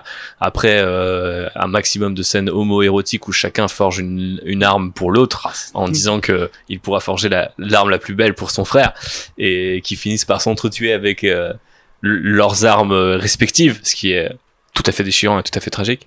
Euh, qui, pour euh, jouer sur ce tableau euh, du, de Ferrus Manus, qui est le premier primarque à disparaître je vais réagir sur ça parce que moi au départ j'étais parti sur John Berntal parce que voilà le côté forgeron tout ça mais vu que c'est le premier à mourir bah Sean Bean le gag, le gag. Après, c'est vrai que Sean Bean est, est- m'inspire confiance, m'inspire sympathie. Qu'en est-il, euh, Pierre? J'ai casté euh, Jake Gyllenhaal du coup en Fulgrim Mm-hmm. et Prisoners toujours. Donc Hugh Jackman. Ah, pas mal. Il a ce côté. euh, tout le monde aime Hugh Jackman, tu vois. J'ai jamais vu quelqu'un dire ouais. euh, non, moyen, moyen. euh, Wolverine. tout le monde est en mode genre ouais, Wolverine, ouais. Tu vois, Hugh Jackman, ouais. Et il a ce côté. euh, cette gueule sympa. Jean Valjean, quoi. Ouais, tu vois, Jean Valjean. Et Jean je- Valjean, je il l'imagine- plonge un dragon dans la lave. Mais ouais, direct. je l'imagine, je l'imagine bien avec ses des- ses deux bras en métal là comme ça. euh, et euh, je sais pas, je l'imagine bien. Je trouve le duo euh, dans Prisoners marchait bien Mhm. avec Jane Gyllenhaal. Et euh, je les imagine bien, voilà, avoir euh, la relation qu'ils ont dans, dans les résidus russes. Et euh, parce que c'est euh, ouais, c'est un primarque sympa, il est charismatique, il est beau gosse. Que demander de Bon, il plus est chauve, quoi. Bon, t'es pas obligé de les faire comme dans les livres. tu Ouais, ouais. Et puis il est pas exactement chauve. Mais peu importe. C'est vrai que de toute façon, les figurines Forge World qui sont sorties des primarques sont pas forcément les Surtout plus celle de. Ferrus Manus, elle est pas. Ouais, elle est pas terrible, terrible, euh, mais elle fonctionne en paire avec euh, Fulgrim. Mm. Et c'est ça aussi qui m'avait amené à penser qu'il fallait que je trouve un acteur qui a déjà travaillé avec, souvenez-vous, Fulgrim, Charlize Theron. Donc je me suis dit Tom Hardy, parce que j'aime bien Mm. leur relation dans Mad Max Fury Road. Et après je me suis dit ouais mais Tom Hardy qui se fait décapiter dans le cinquième film, ça fait ça fait chier un peu quand même. Tu vois, t'as envie de le garder. Donc j'ai gardé Tom Hardy en réserve et j'ai mis Chris Hemsworth parce que je pense que Chris Hemsworth il est assez stylé, il a le physique, il est beau gosse. et il y a le côté Si- sympa quoi Et il y a le côté sympa, sympa, ouais. mais s'il se fait tuer, c'est un peu comme Liam, Liam Hemsworth dans Expandables 2, tu vois, t'as le seum, mais c'est pas grave, tu vois, il y, il y a les autres. Désolé Ah, Chris. Ah, non, pas, pas mal Euh, très, très bon choix Non, pas mal. ok, je vois que je vous ai, je vous ai Ah. convaincu, hein, euh, je suis content, euh, mais euh, il va falloir quand même qu'on parle de, de, de, de ces acteurs et des rappeurs français. bah en rappeur français tu vois j'ai quelqu'un qui a quand même un peu qui est assez physique mais que tout le monde aime bien Franck Gastambide ok, Pas ok, tu vois ok. il est sympa euh, tout le monde l'aime bien je connais personne qui va me dire j'aime pas Franck Gastambide tu vois et en rappeur euh, par contre là j'insiste sur le côté euh, un peu puissant un peu balèze quoi gradure Ah, pas mal. Et c'est pareil, tout le monde aime bien Gradure. Tout le monde aime bien Gradure, Il est il est, trop marrant. Et il fait de la bonne Zumba. il forge de la bonne Zumba. Euh, passons maintenant à Angron, l'ange rouge, le primarque des World Eaters, les mangeurs de monde. Ça vous inspire confiance? Non, vous avez raison. Pourquoi? Car cet homme est Space Spartacus. Oui, c'est souvent Space, quelque chose, je sais. Euh, il est sur une planète, il est esclave. Tout, tout le monde sur la planète est esclave, euh, dans des arènes. Euh, c'est des gladiateurs. bagarre H24 À base, bagarre H24, le mec est déjà surbourrin parce que c'est un primarque, rappelez-vous, mais il est quand même esclave. Il mène une révolution, elle tourne mal. Au moment où c'est un dernier carré et où il va pouvoir mourir avec ses frères, c'est tout ce qu'il veut, c'est de donc pouvoir avec mourir honneur libre. et dignité L'empereur arrive, l'extrait de la bataille, mais pas ses frères, et lui dit maintenant tu commandes cette légion. Cette légion qui donc l'a enlevé de ses vrais frères, de ses gladiateurs, de ses esclaves qui se sont révoltés. Donc il les déteste. Lui aussi les massacre à foison. Surtout quand il finit par céder au dieu du sang et de la guerre Korn, dieu du chaos, et qu'il devient un prince démon lui-même. Bon bah là du coup il y, a- a plus de rédemption possible. Mais même avant ça, c'est globalement un mec extrêmement bourrin, euh, qui a du mal à se canaliser, euh, qui a du mal à, qui abandonne régulièrement ses troupes et euh, qui est euh, victime d'une pas d'une malédiction génétique, mais il a les, la tête qui est ravagée par ce qu'on appelle les clous. Je crois que c'est the nails en anglais. Je sais pas si c'est traduit les clous en français, mais en gros c'est des espèces de dreadlocks. Ça prend la forme de dreadlocks un peu mécaniques. Et en fait c'est censé euh, désinhiber euh, toutes les émotions euh, pour que tu deviennes un putain de berserk dans l'arène. Et en fait quand ils ont voulu lui enlever, quand l'empereur a récupéré, ils l'ont pas réussi et ou du coup ils lui enlèvent à un moment mais ils doivent lui remettre parce qu'en gros il est encore plus instable sans parce qu'il a grandi avec entre guillemets et ses fils donc la légion des Space Marines des War Eaters ils, en gros un beau être le dernier des connards ils veulent juste le ressembler donc l'impérium commercialise ou réplique la technologie des Nails et, les War Eaters se les intègrent volontairement pour ressembler à leur père mais leur père ne leur accorde pas plus d'importance. Et ça, c'est une tragédie en soi. Euh, bref, en gros, c'est un personnage que j'adore. Parce que je pense que c'est l'un des primarques les plus bourrins possible, peut-être le plus bourrin avec les Manres. Et pourtant, il y a une tragédie qui, moi, pourrait me faire tirer des larmes, notamment quand il est écrit dans euh, Félon, en français, Betrayer en anglais, de Aaron Debski-Boden, où il y a un autre primarque qui va chercher son frère parce qu'il sait qu'il est sur la voie de la, folie et en gros de l'autodestruction, et qu'il essaye de le ramener parce qu'il sait qu'il en a besoin pour gagner avec Horus. Parce que oui, effectivement, en rejoignant le, chaos, forcément, on rejoint, Horus. Et, euh, et voilà, c'est un mec que j'aime beaucoup en gros. Et du coup, j'avais choisi, je l'ai dit tout à l'heure, ou je l'ai teasé, euh, Zach McGowan, qui est du coup la- l'acteur de Black Sails, qui a pour moi, là c'est la rare fois je crois où j'ai juste raisonné avec le physique et la voix. C'est en gros, a vraiment ce côté, euh, c'est ce visage super long. Euh, il a les cheveux longs dans, dans Black Sails, donc je voyais direct les dreads, tu sais, en, en mode tresse un peu de pirate et tout. Donc je voyais direct les dreads là euh, métalliques sur la tête, et il a une voix caverneuse, c'est pire que Tom Hardy en Bane alors qu'il porte même pas de masque et tout.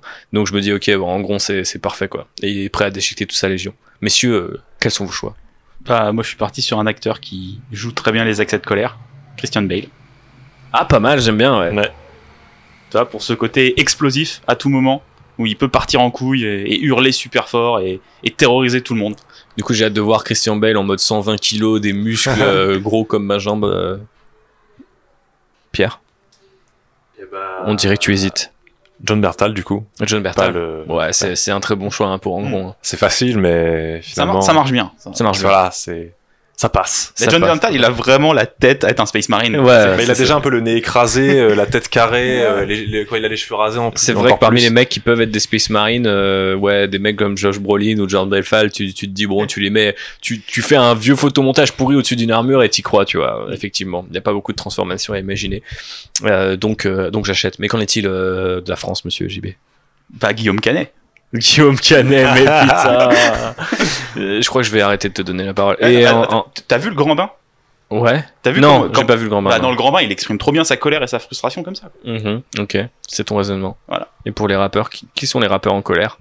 À des mots de PNL. Ok, ok. Ça se tient. Voilà. Il a mis les deux, il a Ouais. réussi. Donc on a du ultra, ultra, pendant qu'on a du ultra vomit en fond, euh, Merci, passons, les voisins. euh, passons à Reboot. Gilliman rebooté, je ne sais jamais comment on, pro- on prononce, The Avenging Son, le primarque des ultramarines, le, le primarque des ultramarines, euh, le roi d'ultramar, euh, Space Caesar. Euh, oui, du coup, euh, lui, il est arrivé sur Ultramar. Il a eu une enfance de diplomate, de guerrier. Il a l'éducation romaine. C'est un, c'est un diplomate. C'est, c'est, c'est- c'est un, c'est un, c'est un légionnaire. C'est euh, un stratège. un stratège, un écrivain. Euh, en fait, euh, il lui aussi est assez parfait en son genre, mais c'est son, son problème, c'est qu'il est euh, un peu trop proche de, des règles qu'il écrit. Euh, maintenant, il dirige l'une des légions les plus massives, les ultramarines, les petits space marines en bleu que vous voyez partout euh, quand euh, vous rentrez dans un Games Workshop ou dans un Warhammer, comme on dit maintenant. Euh, mais euh, qui pour incarner euh, ce César de l'espace qui est Robot Gilliman? On va pas trop s'attarder, il, il- il- c'est forcément l'un des primarques les plus populaires et en plus il est revenu 10 000 ans plus tard pour sauver l'Imperium. Donc sa légende continue de s'écrire contrairement aux autres, mais c'est vrai que bon bah euh, ça reste quand même un, un yaourt un, un yaourt vanille. Désolé, on le dit, c'est un yaourt vanille, tu sais dans le petit pot en, en verre que t'as été chercher à la ferme, tu vois, genre c'est le meilleur yaourt vanille possible, mais ça reste un yaourt vanille. Nicolas Costervalo. Ouais, pas mal, ok. Donc euh, même raisonnement que, voilà. que que Jamie Lannister. Ok. T'as le, le côté posé, carré, euh, qui fonctionne. La mâchoire, propre le sur blond, lui. propre, euh, voilà. Ouais, ouais, ça marche, je le vois, je le vois. Pierre. Daniel Craig. Alors, c'était un peu un gag méta entre nous deux sur le fait que Daniel Craig ressemble vachement aux illustrations euh, qu'il existe de, de ce bon euh, Roboté Gilliman. Gilliman. Ah, Ça marche. Ouais, ça marche, Ouais. j'aime bien. Il a ce côté, euh, bah, James Bond forcément très propre sur lui. Mhm. Et euh, je pense qu'il peut avoir ouais l'autorité pour être en mode genre euh, ouais faut respecter les règles, tu vois, faut que tout soit bien carré. Mm. Et ouais il a la il a la gueule. je. Il est pas encore euh, trop vieux donc euh, ça passerait bien. Moi j'aime bien. Euh, j'ai un choix assez peu conventionnel mais que j'aime beaucoup euh, pour euh, Roboté Gilliman. Et euh, on va se rapprocher un petit peu de la France puisque j'ai choisi Matthias Schoenaerts Ah, pas mal. du coup, euh, qui on a vu récemment dans The Old Guard, puisqu'on parlait de, des films Netflix avec Charlie Theron. Euh, du coup, je sais pas s'il parlerait français, c'est pas forcément ça que je voulais rechercher, mais je trouve qu'il y a un côté vachement européen dans l'histoire de Robot Gilliman. Et donc, euh, je vous voyais, je voyais bien un mec vaguement beau gosse, mais tu vois, genre un peu typé en mode genre ça peut être un diplomate, ça peut être un guerrier, il peut endosser différents différents tabliers quoi.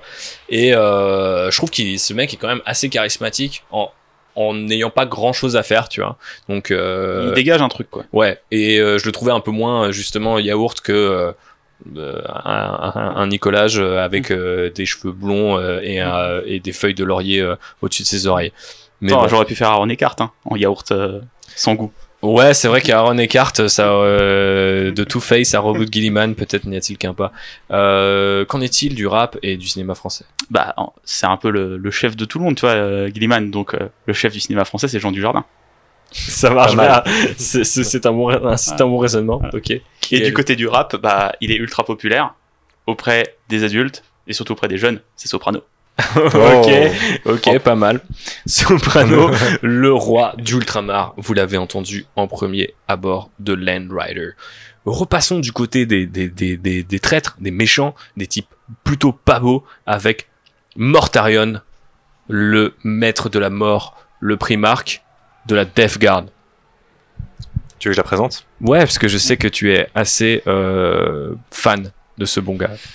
Alors Mortarion euh, donc arrive sur une planète assez euh, inhospitalière aussi. Il fait moche, il fait tout le temps gris, et où euh, se livrent en gros des combats entre ouais seigneurs de guerre entre guillemets, et il se fait recueillir par l'un d'eux euh, qui l'éduque donc pour être euh, un guerrier etc.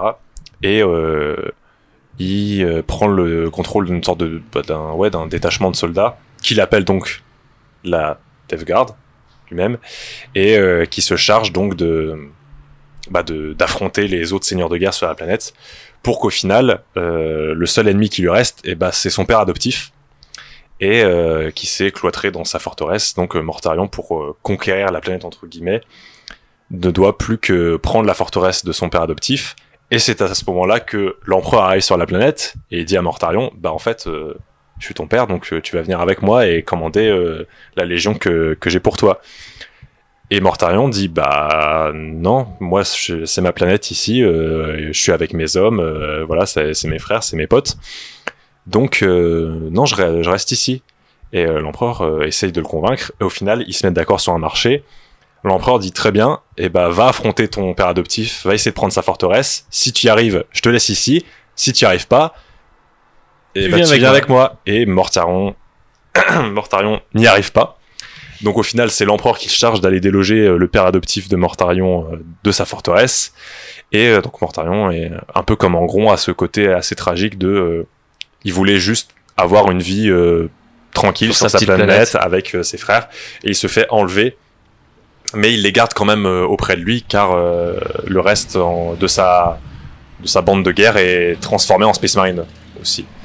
Et donc c'est un primarque qui a une, bon, une petite rancœur envers l'empereur et euh, envers euh, la plupart des primarques aussi, euh, notamment. Et en termes d'apparence, il est quand même caractérisé par un truc, c'est qu'il me semble que la forteresse de coup de son père adoptif, elle baigne dans des espèces de gaz et de fumée euh, toxiques, qui fait que lui et ses potes finissent par être contaminés par tout ça.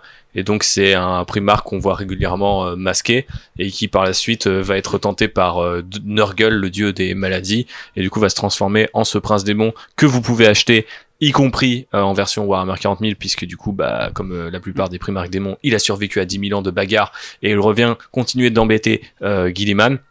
Et euh, la Death Guard, euh, du coup, récemment, enfin en tout cas à partir de 2017 avec la huitième édition de Warhammer 40 000 à faire son grand retour avec toute une gamme de figurines un petit peu dégueu, gluantes et glaireuses puisque bah entre temps ils ont voilà vénéré le dieu des maladies. Mais déjà avant ça c'était des mecs qui aimaient bien la fumée les gaz toxiques. Et c'est aussi une légion qui est comme les Iron Warriors très portée sur l'attrition et l'artillerie. Et genre euh, on va te déloger au bolter et au couteau dans ta tranchée à 10 contre 1 euh, quitte à ce qu'on soit 100 à mourir pour le faire euh, donc Mortarion c'est aussi un type qui est euh, bon il s'appelle pas le maître de la mort pour rien quoi voilà qui on prend pour caster incarner pardon ce, ce bon Mortarion? Bah, Je suis parti du principe qu'il allait être masqué une partie du temps. ouais moi aussi Donc on verrait. Alors je me suis dit qu'il allait être masqué, mais que euh, au niveau du bas du visage. Qu'on allait quand même garder les yeux et qu'il allait euh, faire passer beaucoup de choses par son regard. Et du coup, euh, Javier Bardem. Ah pas mal ouais intéressant Mm. intéressant je pense en plus il pourrait avoir une voix assez flippante Mm. qu'en est-il de Mm. Pierre? Et ben moi j'ai pris Benicio del Toro ah stylé aussi ouais parce que je trouve justement il a ce regard. euh, c'est Mortarion bah déjà ça lui donnerait euh, ouais euh, une voix assez reconnaissable et euh, je trouve que même en lui masquant le, le bas du visage avec euh, cette espèce de masque à gaz euh, qu'il a je trouve qu'il arrive à dégager quelque chose euh, il a un espèce de regard assez fatigué que j'imagine bien Mortarion avoir d'un mec qui a, qui a vu un peu trop de choses euh, pour même pour un, un Primark et euh, et après j'ai repensé à ouais à Sicario on en reparlait tout à l'heure et Mhm. j'avais bien aimé sa performance dans le film donc je me suis dit pourquoi pas en Mortarion finalement Ouais, j'achète. Euh, on parlait de Rogue One euh, juste avant, donc moi j'ai pris Ben Mendelsohn, qui est le méchant dans Rogue One. Donc c'est là que je dis que j'ai pas trop réfléchi à l'âge euh, des différents primarques entre eux. Après, euh, euh, si on peut faire un- une petite parenthèse, si un jour ça arrive au cinéma, ce qui est très peu probable, ça me dérangerait pas d'apprendre en fait que peut-être les primarques n'ont pas été créés en même temps ou pas retrouvés en même temps, donc y a Ils ont des, différences d'âge. des euh, différences d'âge par rapport là où ils ont vécu et tout, tu vois, je trouverais ça logique et ah, limite. Plutôt que d'avoir euh, 18 mecs de 35 ans. euh, Ouais, c'est ça, d'avoir parce que des, ça- des, décalages en fait. Ouais, ouais. Refléter les personnalités aussi. Oui, c'est ça. Et du coup, je pense que Ben Mendelsohn, entre sa voix, il y a cette espèce de zozotement euh, permanent qui, je trouve, euh, le rend super inquiétant, même dans les rôles les plus flingués. Euh, Robin des Bois euh, 2000. euh, non, je sais plus du coup le, comment s'appelle ce film, mais Juste, euh, Robin, des, Bois, des Bois 2000. euh, euh, c'est ça, c'est juste Robin Hood. Ouais, ouais. Du coup, le dernier qui est sorti et qui était absolument affreux. Mais du coup, euh, je trouve ce mec a un charisme de dingue. Et ouais, effectivement, je l'imaginais masqué et il a des yeux euh, bleus très perçants, très inquiétants. Et du coup, euh, et, et contrairement à la plupart des autres acteurs que j'ai choisis, il a aussi déjà un certain âge. Et je trouve que bah, ça marque aussi Mortarion qui a un peu été euh, justement euh, lessivé par la vie, quoi, on va le dire comme ça. Voilà pour euh, les castings sérieux? Qu'en est-il des castings moins sérieux? Bah euh, justement, euh, t'as parlé de Mathias Connard tout à l'heure, et moi là je l'aurais mis en Mortarion. C'est comme ça qu'on prononce d'ailleurs? Ouais, je crois c'est belge. hein, Ouais, je suis nul, hein, on euh, s'excuse auprès de notre public belge. Il y a plein de gens qui nous écoutent en Mm. plus. Parce que je- il, a, il a cette présence pour, euh, il arrive, je trouve, à faire des gens, tu sais, qui sont un peu fatigués. J'ai trouvé Ouais, dans il a, il a un peu, il en a marre en fait, tu vois. Mm. Et je trouve que vrai. ça, il pouvait bien le rendre. J'achète. Mais si on peut avoir un acteur belge dans notre adaptation, ce serait cool. Mm. Effectivement, je suis bien d'accord. Passons à l'un de mes primaires préférés d'ailleurs. A pas fait le rap. euh, JB. Ah oui, pardon, le rap. Bah. Alors par contre, le rap, euh, je suis parti dans le côté Nurgle à fond, tu vois. Un maximum de saleté. Donc Niska. Ok, pas mal, pas mal. Et je pense que Niska, il a autant d'enfants que Papa Nurgle maintenant en plus, donc. euh, Ouh, attention, ça dénonce. Euh, passons à l'un de mes primaires préférés, disais-je. Euh, Attends, parce que j'hésitais aussi avec Damso, et du coup, ça ferait un combo belge, ça marcherait bien. Ok, donc tu veux... euh, Mortarion, est belge, tu vois, ça y est. D'accord, Mortarion est belge, vous l'avez entendu ici en premier. Euh, Magnus le Rouge, l'un des primarques les plus importants de cette euh, Hérésidorus, lui aussi très marqué par euh, les mutations génétiques, puisque c'est un mec qui peut changer de taille à volonté, qui est soit représenté comme un cyclope, soit un mec avec un troisième œil, soit un mec qui a un seul œil. Euh, un cyclope. Ouais, mais hein, enfin en mode il en a perdu un, tu vois, un peu Ah. comme Odin, parce que lui aussi mélange du coup euh, la culture viking euh, ou plutôt euh, la mythologie nordique avec euh, euh, la mythologie égyptienne, puisque c'est sa légion, les Phazon Sons, sont à peu près tous des sorciers et des érudits euh, qui vivent sur Prospero, une planète où les gens vivent dans des pyramides. Euh, et euh, bah, un moment pendant la grande croisade, puis euh, ça va impacter forcément les Résidorus, il y a la question des Psychers, donc les gens qui ont des pouvoirs psychiques qui se posent. Ils sont très utiles à l'Imperium, mais euh, ben, euh, l'empereur et euh, son régent, Malcador, s'inquiètent un petit peu de, bah, justement de leur importance. Et donc il est décidé de limiter le rôle des Psychers, notamment au combat. Sauf que bah, quand on a une légion entière de Psychers qui se retrouvent sur le côté, eh ben on se sent peut-être un peu délaissé par papa. Et c'est ce qui va arriver à Magnus le Rouge, euh, qui du coup est un peu le sorcier ultime et qui va être tenté par Tsench, euh, le dieu euh, de la connaissance le dieu du changement parmi le panthéon du chaos. Euh, lisez Un millier de fils, qui est peut-être un des meilleurs bouquins de Résidorus, euh, et castons tout de suite euh, Magnus le Rouge. Est-ce que c'est ton primarque préféré, Pierre? Euh, Parce que on a eu Fulgrim pour JB, mais je... Ça- en tout cas, c'est un de mes primaires préférés. Bah, j'ai lu un millier de fils, donc euh, donc mais- forcément tu kiffes. Voilà, donc c'est déjà. obligatoire. Mais euh, il a ce côté euh, justement très, euh, bah, pas combatif en fait. C'est un érudit et et, euh, et oui, ça, il y a sa fameuse phrase. C'est la seule chose dont je suis coupable, c'est de chercher la connaissance. Et c'est d'ailleurs une des raisons pour laquelle il trahit l'empereur. C'est parce qu'il a, il a été un peu trop curieux et l'empereur n'a pas trop apprécié. Et c'est l'origine du, du fameux même Warhammer que vous devez euh, sans doute avoir croisé, même si vous Oui. n'êtes que très peu versé dans cet univers, de Magnus did, nothing wrong. Oui, en gros, c'est euh, Magnus qui est un peu trop curieux et qui euh, s'immisce dans, euh, Dans les plans de l'empereur. dans les plans de l'empereur euh, en voulant l'avertir que Horus euh, l'a trahi. d'ailleurs. Mhm. Et au Ce qui le précipite dans sa chute. voilà, il casse la machine de papa, donc papa n'est pas content et il envoie les Space Wolves lui, Exact. euh, lui donner une petite correction. Mais oui, en tout cas, c'est un de mes primaires préférés et il a ce côté euh, pas humain, mais très euh, la relation qu'il a avec euh, sa légion est euh, assez touchante dans le sens où euh, tu vois qu'il connaît chaque nom euh, de, de- de toute sa légion, euh, qu'il a une relation un peu euh, différente avec euh, avec tous. Et euh, et ouais, c'est un de mes primaires préférés en tout cas. Je sais pas si c'est mon primaire préféré, mais c'est un de mes préférés en tout cas. Ok. Et alors qui as-tu casté? J'ai deux, j'aurais deux choix. Ouh, on sent que c'est un de tes préférés donc. Euh, un choix un peu plus conventionnel, j'ai mis Liam Neeson. Même si Pour utiliser la voix quoi. peut utiliser la voix, même euh, au niveau de son visage, il a un visage quand même assez euh, marqué, qui pourrait bien marcher. Après, je me suis dit, il est un peu vieux. Euh, donc, j'ai casté un acteur que j'aime beaucoup aussi, qui est euh, Mahershala Ali. Ah stylé ouais. Euh, parce que je trouve il a cette prestance, il a le charisme et il a ce côté ouais très. je repensais beaucoup à c'est Moonlight le film Mhm. où euh, oui il éduque un, un, un jeune noir euh, des, des quartiers et euh, justement il avait ce côté très euh, ouais, paternaliste qui prend euh, les gens sous son aile et je l'imaginais bien en Magnus et euh, il a une voix très posée très calme que que j'imagine bien ce, ce primarque avoir. C'est un bon raisonnement. Mhm. JB. Bah, à peu près sur le même raisonnement que toi, euh, mais moi je suis parti sur Clive Owen, Clive Owen. Ah bah on en parlait. On parlait de Clive Owen ouais, euh, hier je crois. qui mais- peut avoir ce, ce côté un peu euh, rassurant, tu vois, tout en étant quand même, euh, bah, il est là, quoi. Mhm. Tu sens que si, si ça déconne, il peut partir en couille aussi et, et smiter un peu tout le monde. Effectivement, smiter tout le monde, c'est le mot. Pour ma part, euh, c'est un choix qui m'est venu en rematant euh, la trilogie Matrix il y a quelques mois. Laurence Fishburne. En Magnus le Rouge, je trouve que ça marche à fond. Euh, revoyez euh, Reloaded et la scène euh, de discours euh, à Zion. Je trouve qu'il a le calme, mais en même temps la prestance. Il a aussi une bonne grosse gueule bien badass, tu vois. Et moi, j'imagine, en fait, quand j'imagine Magnus, je l'imagine grandir. Tu sais, comme sur la couverture d'un millier de fils où il est énorme, parce qu'il peut changer de taille, Au tu fur et à mesure de son discours, Euh, il tu vois, genre, il, il devient énorme, et là, t'as un énorme Laurence Fishburne qui tombe sur la tronche. Mon gars, tu fais pas le malin, tu deviens comme un 4x4 sur une autoroute allemande, tu te fais trancher par un, alors, c'est pas un katana qu'il a, mais du coup, une énorme lance euh, euh, orientale, et il t'envoie des, des pouvoirs psychiques dans la tronche. Et euh, non, c'est un mec qui du coup euh, respire un peu la sérénité, la sagesse aussi, tu vois, euh, notamment bah du coup dans la trilogie euh, Matrix avec le rôle de, de Morpheus, mais euh, a quand même ce côté un peu mystique, prophétique, tu vois, genre il c'est pas juste, euh, il peut être bourrin, tu vois, et Magnus peut être bourrin. Quand il décide de se taper, faut, faut globalement faut s'écarter, mais ouais, il y a, y a cette espèce de conflit en plus inhérent en lui, et j'ai adoré remater Matrix avec ça, et je me disais ah ouais, en fait ça ferait un pur, ça ferait un pur Magnus, donc je suis parti là-dessus. JB, t'as le sourire, je sens la connerie venir. Mm, un peu, mais euh, moi je pense que Vincent Cassel il ferait un bon Magnus. Oh non, non, non, non. Je savais que ça t'énerverait. Ok. Moi je, je sais pas, je trouve qu'il est le côté. euh, il peut avoir le côté érudit, mais qui peut. euh, tu sais, où il y a quelque chose derrière qui est pas net. Et du côté du rap, par contre, quelqu'un de beaucoup plus posé, Oxmo Puccino.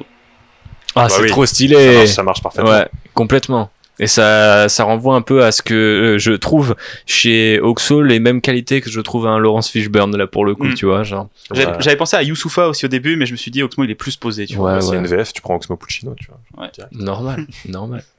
T'imagines le, le, le phrasé de, de Magnus. Ah, arrêtez, vous me donnez envie, c'est embêtant. Passons au très gros morceau, messieurs. Horus Lupercal, le maître de guerre, le primarque des Lunar Wolves, le Luna d'ailleurs. Euh, mais euh, celui qui va trahir tout le monde euh, en étant un peu tenté par les dieux de chaos via une espèce d'épée un peu chelou. Euh, c'est le fils prodige de l'empereur, c'est c'est le maître de guerre lui-même qui est tenté. Et du coup, euh, qui pour incarner euh, le monstre de charisme qui est censé Horus, euh, est censé être Horus, alors que bon, c'est un mec chauve dans une armure euh, blanche puis noire. C'est Euh. c'est ça le problème, c'est que en termes de design, c'est le plus triste, je trouve, de tous les primarques. Je sais pas si c'est le plus triste, mais c'est un des moins inspirés. Quoi. Il faut un acteur qui euh, Qui envoie, quoi. qui arrive à envoyer quoi. Et Tom Hardy.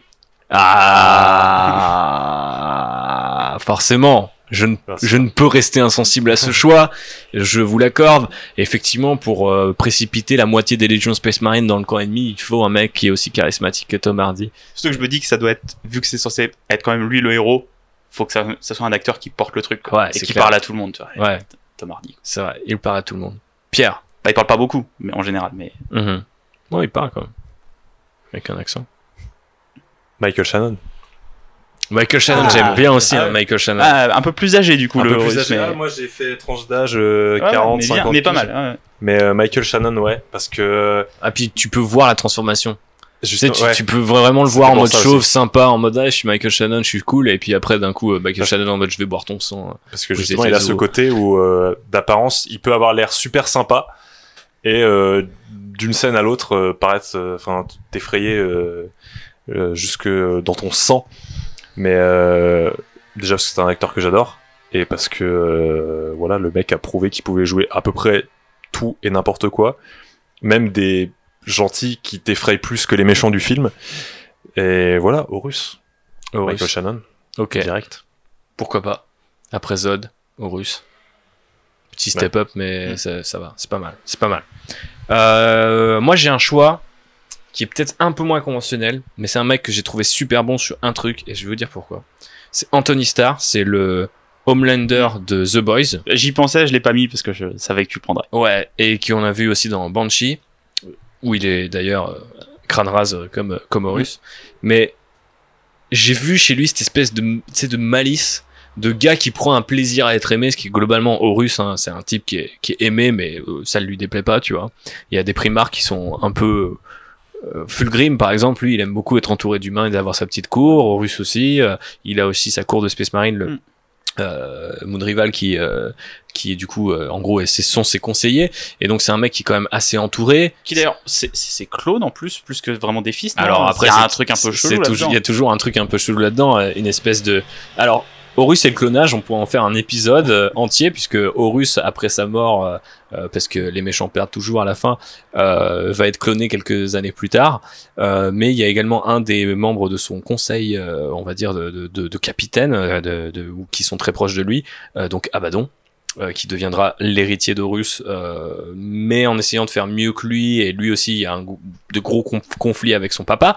Euh, du coup, il est, est parfois accusé d'être un clone d'Horus, on va dire, euh, dans euh, d'un point de vue extérieur, en tant que collectionneur de la Black Legion, vous pouvez dire en fait c'est juste Horus, sauf qu'ils lui ont changé les euh, d'armes secondaires, tu vois. Il a toujours la griffe d'Horus et puis ils ont remplacé sa masse par une épée.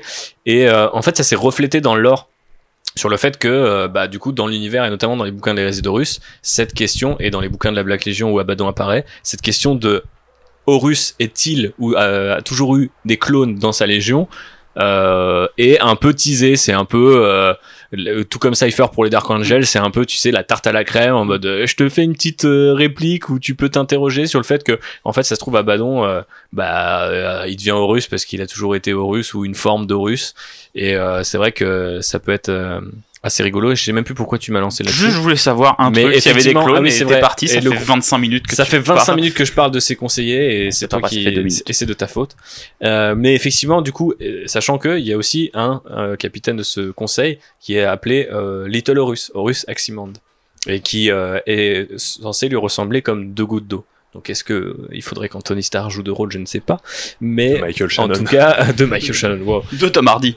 mais euh, du, du coup je trouvais ça de Tom Hardy on a déjà eu au cinéma d'ailleurs euh, avec Legend mais euh, effectivement je trouvais ça intéressant d'avoir ce mec parce que en Homelander dans, dans The Boys il y a vraiment cette idée de il peut faire un grand discours pour rallier la foule à lui alors qu'il vient de se passer un truc horrible. Donc pour ceux qui ont vu The, The Boys, c'est la scène de l'avion qui est absolument horrible. J'ai encore des PTSD de cette scène.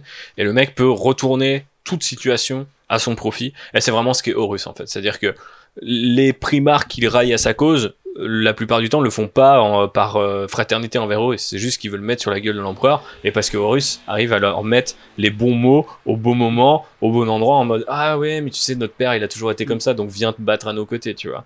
Et euh, j'avais besoin de cette malice en fait que je trouve et, et potentiellement cette influence des dieux noirs parce que où commence le génie d'Horus et où est-il manipulé ça c'est un peu la question de la grande question de l'hérésie d'Horus mais ça pourrait euh, être super intéressant d'avoir du coup un acteur qui est peut-être euh, à peine moins charismatique et ou connu que Tom Hardy tu vois où tu te dirais bah attends euh, euh, pourquoi les mecs le rejoignent pas direct? Effectivement, c'est un putain de monstre de charisme spontanément, tu vois. Euh, donc moi, j'avais besoin de jouer un petit peu sur plusieurs tableaux. Donc euh, j'ai pris Anthony Starr, Tom Hardy arrive bientôt. Je vous le tease. Euh, Qu'en est-il du français, du France, de la France, du francophonie, sme Laurent Lafitte. Laurent Lafitte, non mais de la De la comédie. Laurent Lafitte de, la, comédie française. Voilà. Il faut, il faut, Faut le dire faut comme ça. Il faut le dire. Non, c'est un très bon acteur et euh, je sais pas si tu te souviens. euh, De au revoir là-haut? ouais, Ouais. il est flippant. Ouais, ouais. Il, est Il, flippant il peut être ultra flippant. Mhm. Donc euh, non, Laurent Lafitte. Ouais, il est sournois. Et il- Ouais. il- j'aime bien, j'aime bien, j'aime bien. Qu'en est-il du rap? Caris. Tu nous l'as dit, Bah c'est oui, ça? Ouais. Pour qu'il essaye de détrôner Booba? C'est ça. Et qui rate? Il rate, il rate. Si, Caris, il a raté. Ils se sont pas bagarrés, du coup, Oui, mais dommage. ça fait 10 ans qu'il essaie de. Remarque, c'est un bel hommage à l'Octogone. C'est, c'est- ça a été promis comme ça Mhm. pendant 7 ans, euh, les résidus russes, et puis euh, au final, les mecs se tapent pas dessus. Euh, décevant. Enfin, s'ils se tapent dessus, euh, c'est Russe qui perd. Dans un Non, mais tu vois, c'est Caris, c'était deux albums incroyables, promis à un grand avenir, et puis après, la déchéance, tout de suite. quoi. La Zumba. Eh, rappelle-nous qui est Sanguinus dans ton, dans ton tableau euh, rappeur. Donc c'est Medine contre Caris et Booba qui arrive. Ouais. Ok, d'accord. Bah, ça marche en plus, hein. ils ont fait des feats ensemble, Booba et Medine, hein, maintenant, ils sont copains. hein. Ouais. JB, tu nous fais peut-être le meilleur casting de ta vie. Passons à Lorgar Aurelian, le primarque des Word Bearers, porteurs de mots. Euh, un type qui, un peu comme Magnus, a fait un truc qu'on lui a dit de pas faire, mais au final que le reste de l'Imperium finira par faire quelques années plus tard. Donc euh, les Word Bearers, c'est des mecs qui sont extrêmement euh, pieux. Euh, ce sont des, des, des, des zélotes, ils aiment beaucoup la, la religion. Et euh, bah, c'était un peu les, les premiers à se dire que l'empereur était peut-être un dieu. Et puis un jour, sur un monde, euh, Monarchia, ils ont euh, bâti euh, bah, des édifices religieux en hommage à leur père, l'empereur. Et l'empereur n'a pas trop aimé, donc il leur a envoyé rebooter Gilliman et les Ultramarines, pas les Space Wolves cette fois, ainsi qu'une légion de custodes. Donc les custodes, c'est des super Space Marines qui protègent l'empereur, c'est un peu sa garde prétorienne.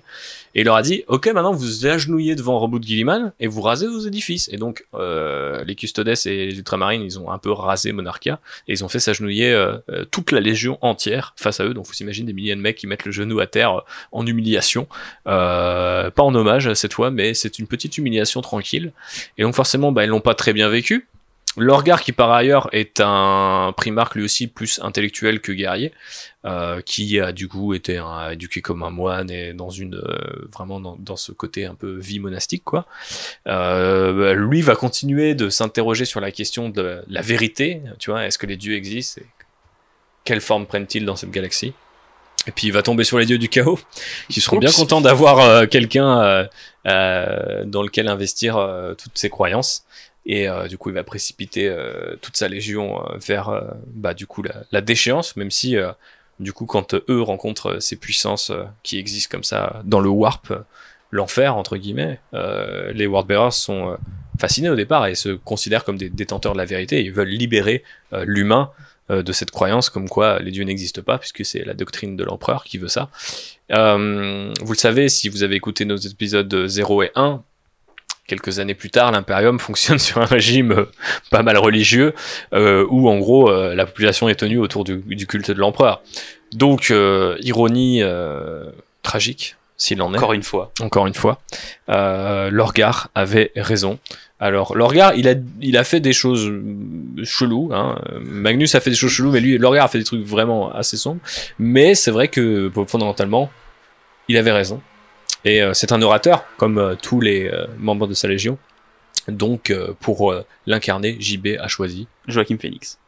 Ok, ok, pas, Pas mal. mal, j'aime bien. Ok.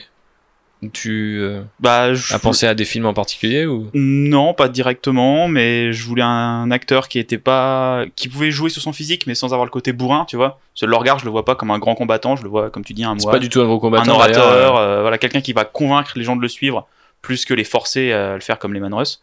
Et euh, je sais pas, je trouve que Joaquin Phoenix, il peut dégager un truc comme ça. Puis le côté mystique, très religieux, qui peut être un peu flippant, il peut réussir à le donner aussi. Mhm. Effectivement, on l'a vu dans Joker, Par exemple. Pierrot. Kian Murphy. J'aime beaucoup. Ah oui. Nous sommes dans le cast Nolan, du coup Ah on oui, revient. toujours. Non, bah Kian Murphy parce que parce que le charisme, parce que même je trouve au niveau de ouais de sa voix, de sa façon de d'interpréter certains personnages, bah notamment dans Peaky Blinders du coup, c'est là où il joue son rôle charismatique entre guillemets. Je pense que tu comprends jamais trop pourquoi dans Peaky Blinders tout le monde accepte de le suivre. C'est ouais, il a du charisme, vas-y, c'est bon, euh, je, suis- je suis de son côté. Et euh, le regard, euh, il a ce petit côté. Enfin, c'est un mec qui doit avoir quand même assez de prestance pour que il y ait des gens qui le suivent sans que ce soit un, un Ouais. bourrin. Et euh, je trouve il pourrait très bien jouer ce rôle. Et euh, même là, comme on a revu certains films de Nolan, je trouve il arrive aussi à, à avoir ce. Et Il y a une douceur en fait chez le regard aussi qui n'y a pas chez les, chez les Et Primark. je trouve, euh, et tu vois, en, chez Murphy quoi. en revoyant euh, en revoyant Inception, la scène euh, justement de fin avec euh, Robert Fisher là quand il retrouve son père, ce personnage tu sais rien de lui, on en parlait, tu, tu sais absolument rien de lui et la scène est super touchante et le regard a ce côté euh, encore plus que certains primaires d'être enfin d'avoir une, bah, une bonne grosse vie de merde quoi par rapport à ses frères et là je pense qu'il peut donner ce coup ce, côté assez assez touchant et assez ouais vraiment plus dans le la parole et le dialogue plus que dans le ah il faut qu'il ait du charisme et, des- et qu'il soit bourrin quoi. Ouais, je suis assez d'accord avec toi. Et pense- j'imagine bien avec une belle peau cuivrée euh, Ah oui, parce qu'effectivement, euh, alors ça n'a pas toujours été le cas, mais il est parfois représenté avec une peau cuivrée et tatouée de, de, de sigles Ah, religieux en tout genre. moi j'imagine bien avec ses petits tatous sur le visage et tout Ouais, ça serait, ça serait bien. Puis il a les yeux assez perçants, donc ça permettrait quand même Ouais, euh, au justement, personnage ouais. d'être euh, entre guillemets un peu lisible quand même à Mm. l'écran. Tu vois, il serait pas non plus couvert euh, dans le maquillage ou dans les CGI.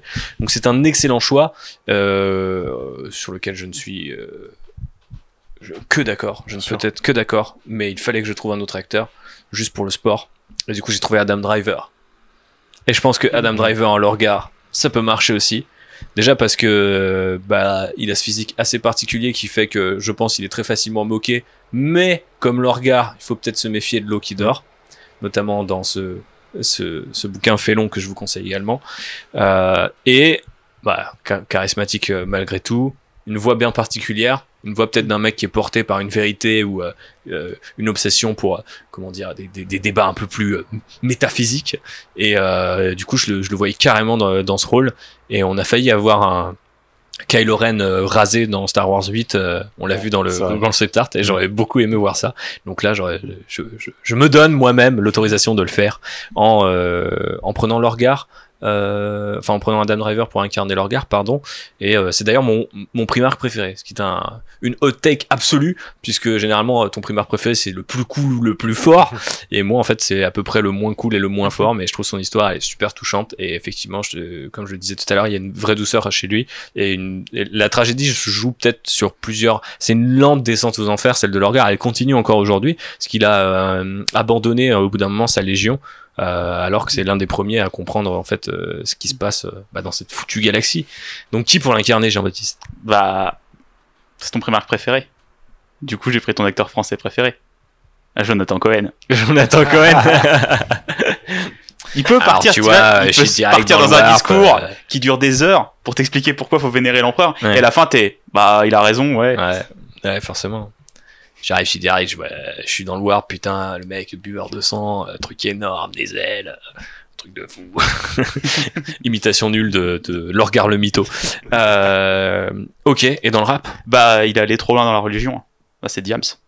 Ah, pas mal, pas mal, mais, mais, mais un peu méchant, mais, mais quand même pas Ouais, mal. j'avais noté Despo aussi, qui est Ouais, bien, bien religieux aussi dans ses textes, mais qui va pas aussi loin que Diams, qui vit dans la forêt et va chercher de l'eau au puits maintenant. Passons à un primarque que Jean-Baptiste aime beaucoup, c'est Vulcan, c'est le primarque des Salamanders. Est-ce que tu veux le présenter, Gib? Bon, un petit peu, oui. la- Les Salamanders, c'est une, une légion qui a un peu comme philosophie de protéger les civils, en fait. Ils sont prêts à laisser mourir des Space Marines si ça peut sauver des civils. Ils ont ce côté euh, très proche des gens en fait euh, et euh, et du coup il y a un côté euh, chez euh, Vulcan euh, ben, un peu très paternel aussi en fait. Il aime beaucoup euh, ses, tous ces hommes, il aime beaucoup tous les salamanders viennent de la même planète, ils sont tous un peu la même ils ont vraiment tous la même, Nocturne. la même culture, la même origine. Donc c'est Nocturne, c'est une planète volcanique sur laquelle il y a des gros lézards. Donc pareil, ils doivent se taper contre des dragons à main nue. Il y a des trucs sympas à faire. Et une des particularités des salamanders, c'est qu'il y a des radiations sur Nocturne qui fait qu'ils ont la peau noire, mais noir charbon en fait. Donc euh, souvent, euh, ils vont être représentés avec des, euh, des traits de personnes avec des origines africaines. Donc je suis parti sur un acteur noir et j'ai pris Sterling K. Brand, qui Trop a une stylé. pure voix Trop stylé. et à ce côté, si vous avez regardé This Is Us, il peut être déchirant quand il veut. Quoi. Il peut vraiment faire ressortir énormément d'émotions et te faire chialer comme pas possible. Mhm. Ouais, j'adore cet acteur. Trop bien aussi dans The Predator, en- Mm. dans le rôle de- du méchant, avec son ses, ses chewing-gums à la nicotine là, exceptionnel. Charisme de ouf. Euh, T'as oublié un truc, c'est que notre ami Vulcan ne peut pas mourir. Oui, c'est un perpétuel. C'est-à-dire que s'il meurt, normalement, il est censé revenir à la vie. Donc ça veut dire plusieurs fois Sterling K. Brown qui fait des scènes où il meurt et il revient. Et ça, ça peut être sympa à voir. Pierre, t'as mieux? Pas forcément mieux, mais Idris Elba? Ouais, ouais. Pas- parce que c'est facile, forcément. c'est facile. C'est facile, mais ça passerait bien. Ouais, juste pour la voix, tu vois. Mais c'est vrai qu'après. bah, il est assez charismatique quand même. Ouais. Franchement, je l'imagine bien. Tu vois bien Idris Elba euh, en, en grosse armure à aider euh, des civils. citoyen- ouais, des civils, tu vois. Ouais. Ouais, ouais, c'est vrai, j'achète, j'achète. Ils ont les yeux rouges après. euh, donc. Oui, ça peut être un peu plus, un peu flippant, mais Ouais. c'est encore une fois, il y a tout, on parlait de dissonance tout à l'heure en news, mais c'est vrai que toujours ces dissonances ou ces paradoxes avec Warhammer qui rendent l'univers assez fascinant. C'est typiquement la Légion qui est le plus portée sur la protection des civils. C'est la Légion qui- dont l'apparence est la plus inhumaine. Tu vois, des mecs avec la peau noire et les yeux rouges, euh, ça inspire pas spécialement la confiance quand t'es humain. Euh, pour ma part, j'ai choisi un autre acteur de ce Predator puisque c'est Treventry Rhodes que j'aurais bien vu aussi en Green Lantern pour jouer euh, du coup euh, non pas Al Jordan mais euh, mince j'ai perdu son nom John Stewart. John Stewart merci beaucoup qui je trouve Sterling K. Brown a une- un charisme de ouf mais je trouve pas qu'il a un visage Space Marinesque euh, Trevor Rhodes il a un visage un peu plus un peu plus baraqué tu vois et il a un sourire hyper calme je trouve et je sais pas ça me donne envie de lui faire confiance et je me dis pour Vulcan ça peut marcher tu vois qu'en est-il du rap? Ah, de- le- ah d'accord. direct le rap Direct le rap. Kerry James. pas mal, tu vois, pas le mal. côté euh, protection euh, des opprimés, euh, sagesse, posée. euh, Et puis il revient quand il meurt, quoi. Kerry Voilà. James, c'est sûr. voilà. Et mais quand il faut, il prend, euh, il prend du retrait avec le monde du rap. Il va faire des trucs caritatifs. Il monte des associations. Il sauve les gens dans les banlieues et puis après il revient faire un album. quoi. Nice. Et dans le, ra- dans le cinéma français, pardon? Omar Sy. Omar Sy, ça marche bien aussi, effectivement. Oh, on pourrait mettre Omar Sy même en, en normal, hein. Oui. Ça peut être sympa, hein. On aura un acteur Moi, français je voulais moins. mettre Denzel, mais il est un peu vieux. Ah, Denzel serait stylé Moi, aussi. je veux mettre Denzel partout, donc je- j'y arriverai un jour. Ok. Peut-être que. et Il y a encore des noms, hein, attention. Oui, peut-être. Passons justement euh, au nom suivant, celui de Corvus Corax, le primarque de la Ravenguard. Tu peux le présenter, Pierre? Euh, oui, euh, Corvus Corax, euh, il est À part qu'il a le nom scientifique du corbeau. du corbeau, qu'il- ce qui ouais. est pas très original, parce que sa légion, on... Le primarque euh, des Iron End, il s'appelle Ferus Manus. Hein. ouais, qui veut dire, qui veut littéralement dire on est. euh, les mains en enfer, quoi. Mais euh, ouais, bah, euh, ils aiment bien les corbeaux. Et ils ont la particularité d'avoir les yeux noirs, mais vraiment les, enfin, leur Oui, blanc, tout leur cas, blanc ouais. des yeux sont, sont noirs, quoi. Et et d'avoir cette réputation un, un peu blague, en tout cas dans le Hobbit, des, des, ouais, des Space Marine emo. Mais euh, c'est un Primark qui a une, bah, un peu une vie de merde aussi. Hmm. Parce qu'il se retrouve. euh, C'est peut-être le Euh, seul primarque loyaliste qui a une vraie vie de merde. Genre, ce qui, ce qui Ouais, lui arrive, c'est vraiment ouais, son- lui, je sais plus exactement comment il a été élevé, etc. Mais je sais qu'il a, enfin, il a pas non plus une enfance dorée. euh. Si, c'est, il a été dans, il a été élevé dans une, euh, par des révolutionnaires sur une planète, euh, une planète cité. Et en gros, il faisait des opérations de guérilla pour renverser le gouvernement en place. Donc euh, des raids, euh, des opérations euh, nocturnes, euh, tout ce qui euh, fait euh, sa légion par la suite, qui se spécialise dans les attaques euh, rapides euh, et aéroportées. Parce qu'ils utilisent beaucoup de, de jetpack. Parce et c'est des corbeaux, t'as vu? C'est des corbeaux. Et il a euh, cet artefact qui s'appelle les ailes du corbeau, qui euh, sont deux paires euh, d'ailes qu'il a euh, sur son armure. Et euh, le côté tragique de ce Primarch, c'est que euh, lors de la trahison euh, par ses autres frères, sa légion se fait bah, totalement massacrer. Ce qui fait qu'il lui reste bah, quasiment plus de, de fils. Et, euh, et il cherche à avertir l'empereur de la trahison de ses frères. Il revient sur Terra. Et euh, l'empereur ne veut pas le voir. L'empereur ne veut voir personne. Donc il arrive à, à convaincre euh, Malcador, donc qui est un peu le, Le régent de... le régent de, de le- de l'empereur, à, euh, à lui redonner des, des soldats et euh, Malcador l'entraîne dans les laboratoires de l'empereur et refond euh, des soldats pour euh, sa légion. Et euh, donc il a plein de nouveaux soldats, ils sont tout beaux, tout neufs, ils sont très forts et il s'en sert donc pour euh, bah, aller taper sur ses frères qui sont euh, qui sont des traîtres.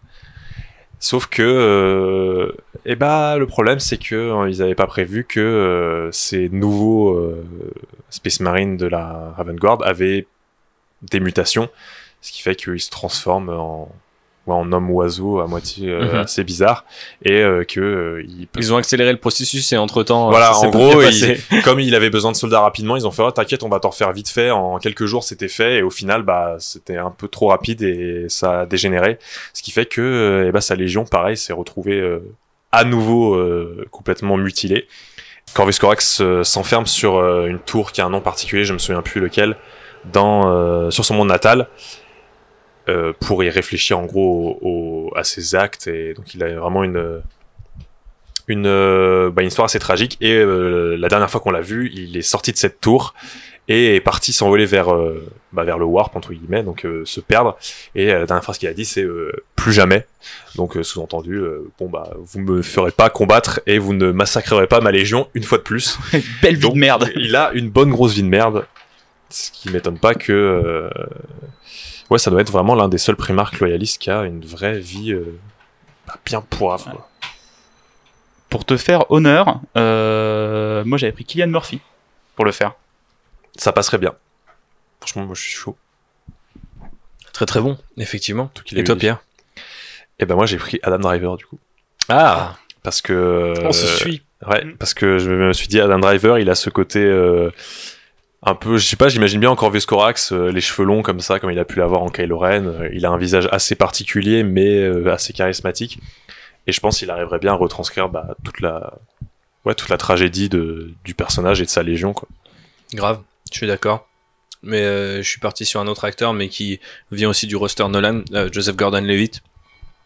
Parce que je trouve que hum, c'est un type qui peut jouer beaucoup de choses. Il peut être super drôle, assez charismatique et tout. Plutôt bourrin, je pense que c'est typiquement un, transformiste aussi. Je pense que si tu voulais le voir en Space Marine, tu pourrais le voir en Space Marine. Et euh, en même temps, euh, je pense que il aurait euh, toute, la palette possible pour exprimer un peu les émotions conflictuelles euh, que traverse ce bon Corvus, notamment bah, en plein milieu de enfin dès le début quasiment de l'hérésie de Russe et puis par la suite.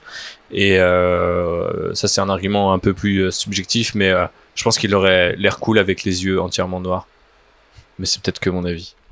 JB Ouais, Bah, j'ai dit Cillian ouais, Murphy, mais par la suite. Ah, euh, alors, je connaissais pas du tout cette histoire ultra tragique. Moi, j'étais juste resté sur le fait que c'était un émo.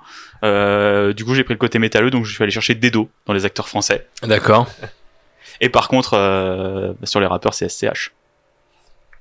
Trop De bien, c'est trop bien, c'est trop bien. On est tous les deux deux grands fans, donc là tu nous as, en même temps, on s'est, on, s'est, on s'est chauffé.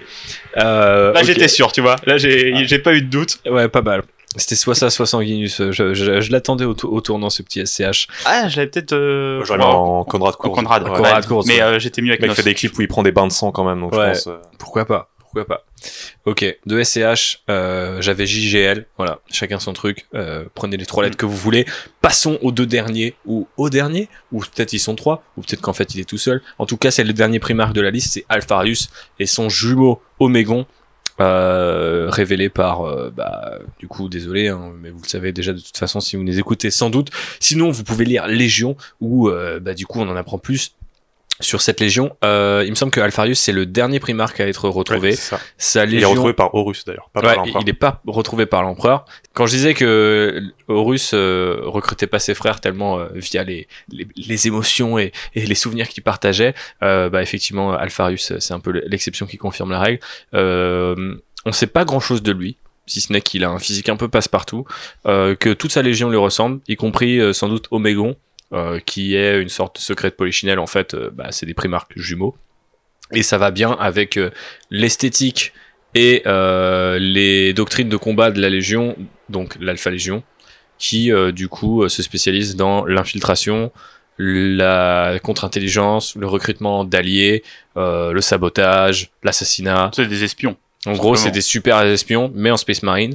Euh, Avec des armures bleu brillantes. deux armures bleues brillantes, mais euh, ils ont euh, des systèmes de camouflage qui leur permettent notamment de bah, euh, holographiquement de camoufler leurs armures sous les couleurs d'une autre légion, ce qui fait que ils peuvent massacrer des gens. Oui, je viens d'y repenser que euh, il y a une partie de la, des Ra- de la Raven Guard qui se fait massacrer par des Alpha Légion qui se font passer pour eux euh, quand euh, ils ont des nouveaux soldats. Donc Ouais, euh, ouais. des mecs sympathiques en somme. Des mecs sympas, des fois ils quittent leurs armures euh, et ils sont spécialisés aussi dans la construction en fait d'espèces de toiles et de, de, de, de schémas pas possibles pour euh, masquer leurs traces. Donc euh, quand tu penses que t'as compris leur plan, en fait t'as compris euh, le premier niveau et il y en a 40 derrière et d'un coup euh, avant que tu saches que tu es mort, tu, tu, tu es déjà Tu es déjà mort. Mm, Voilà. Ken le survivant.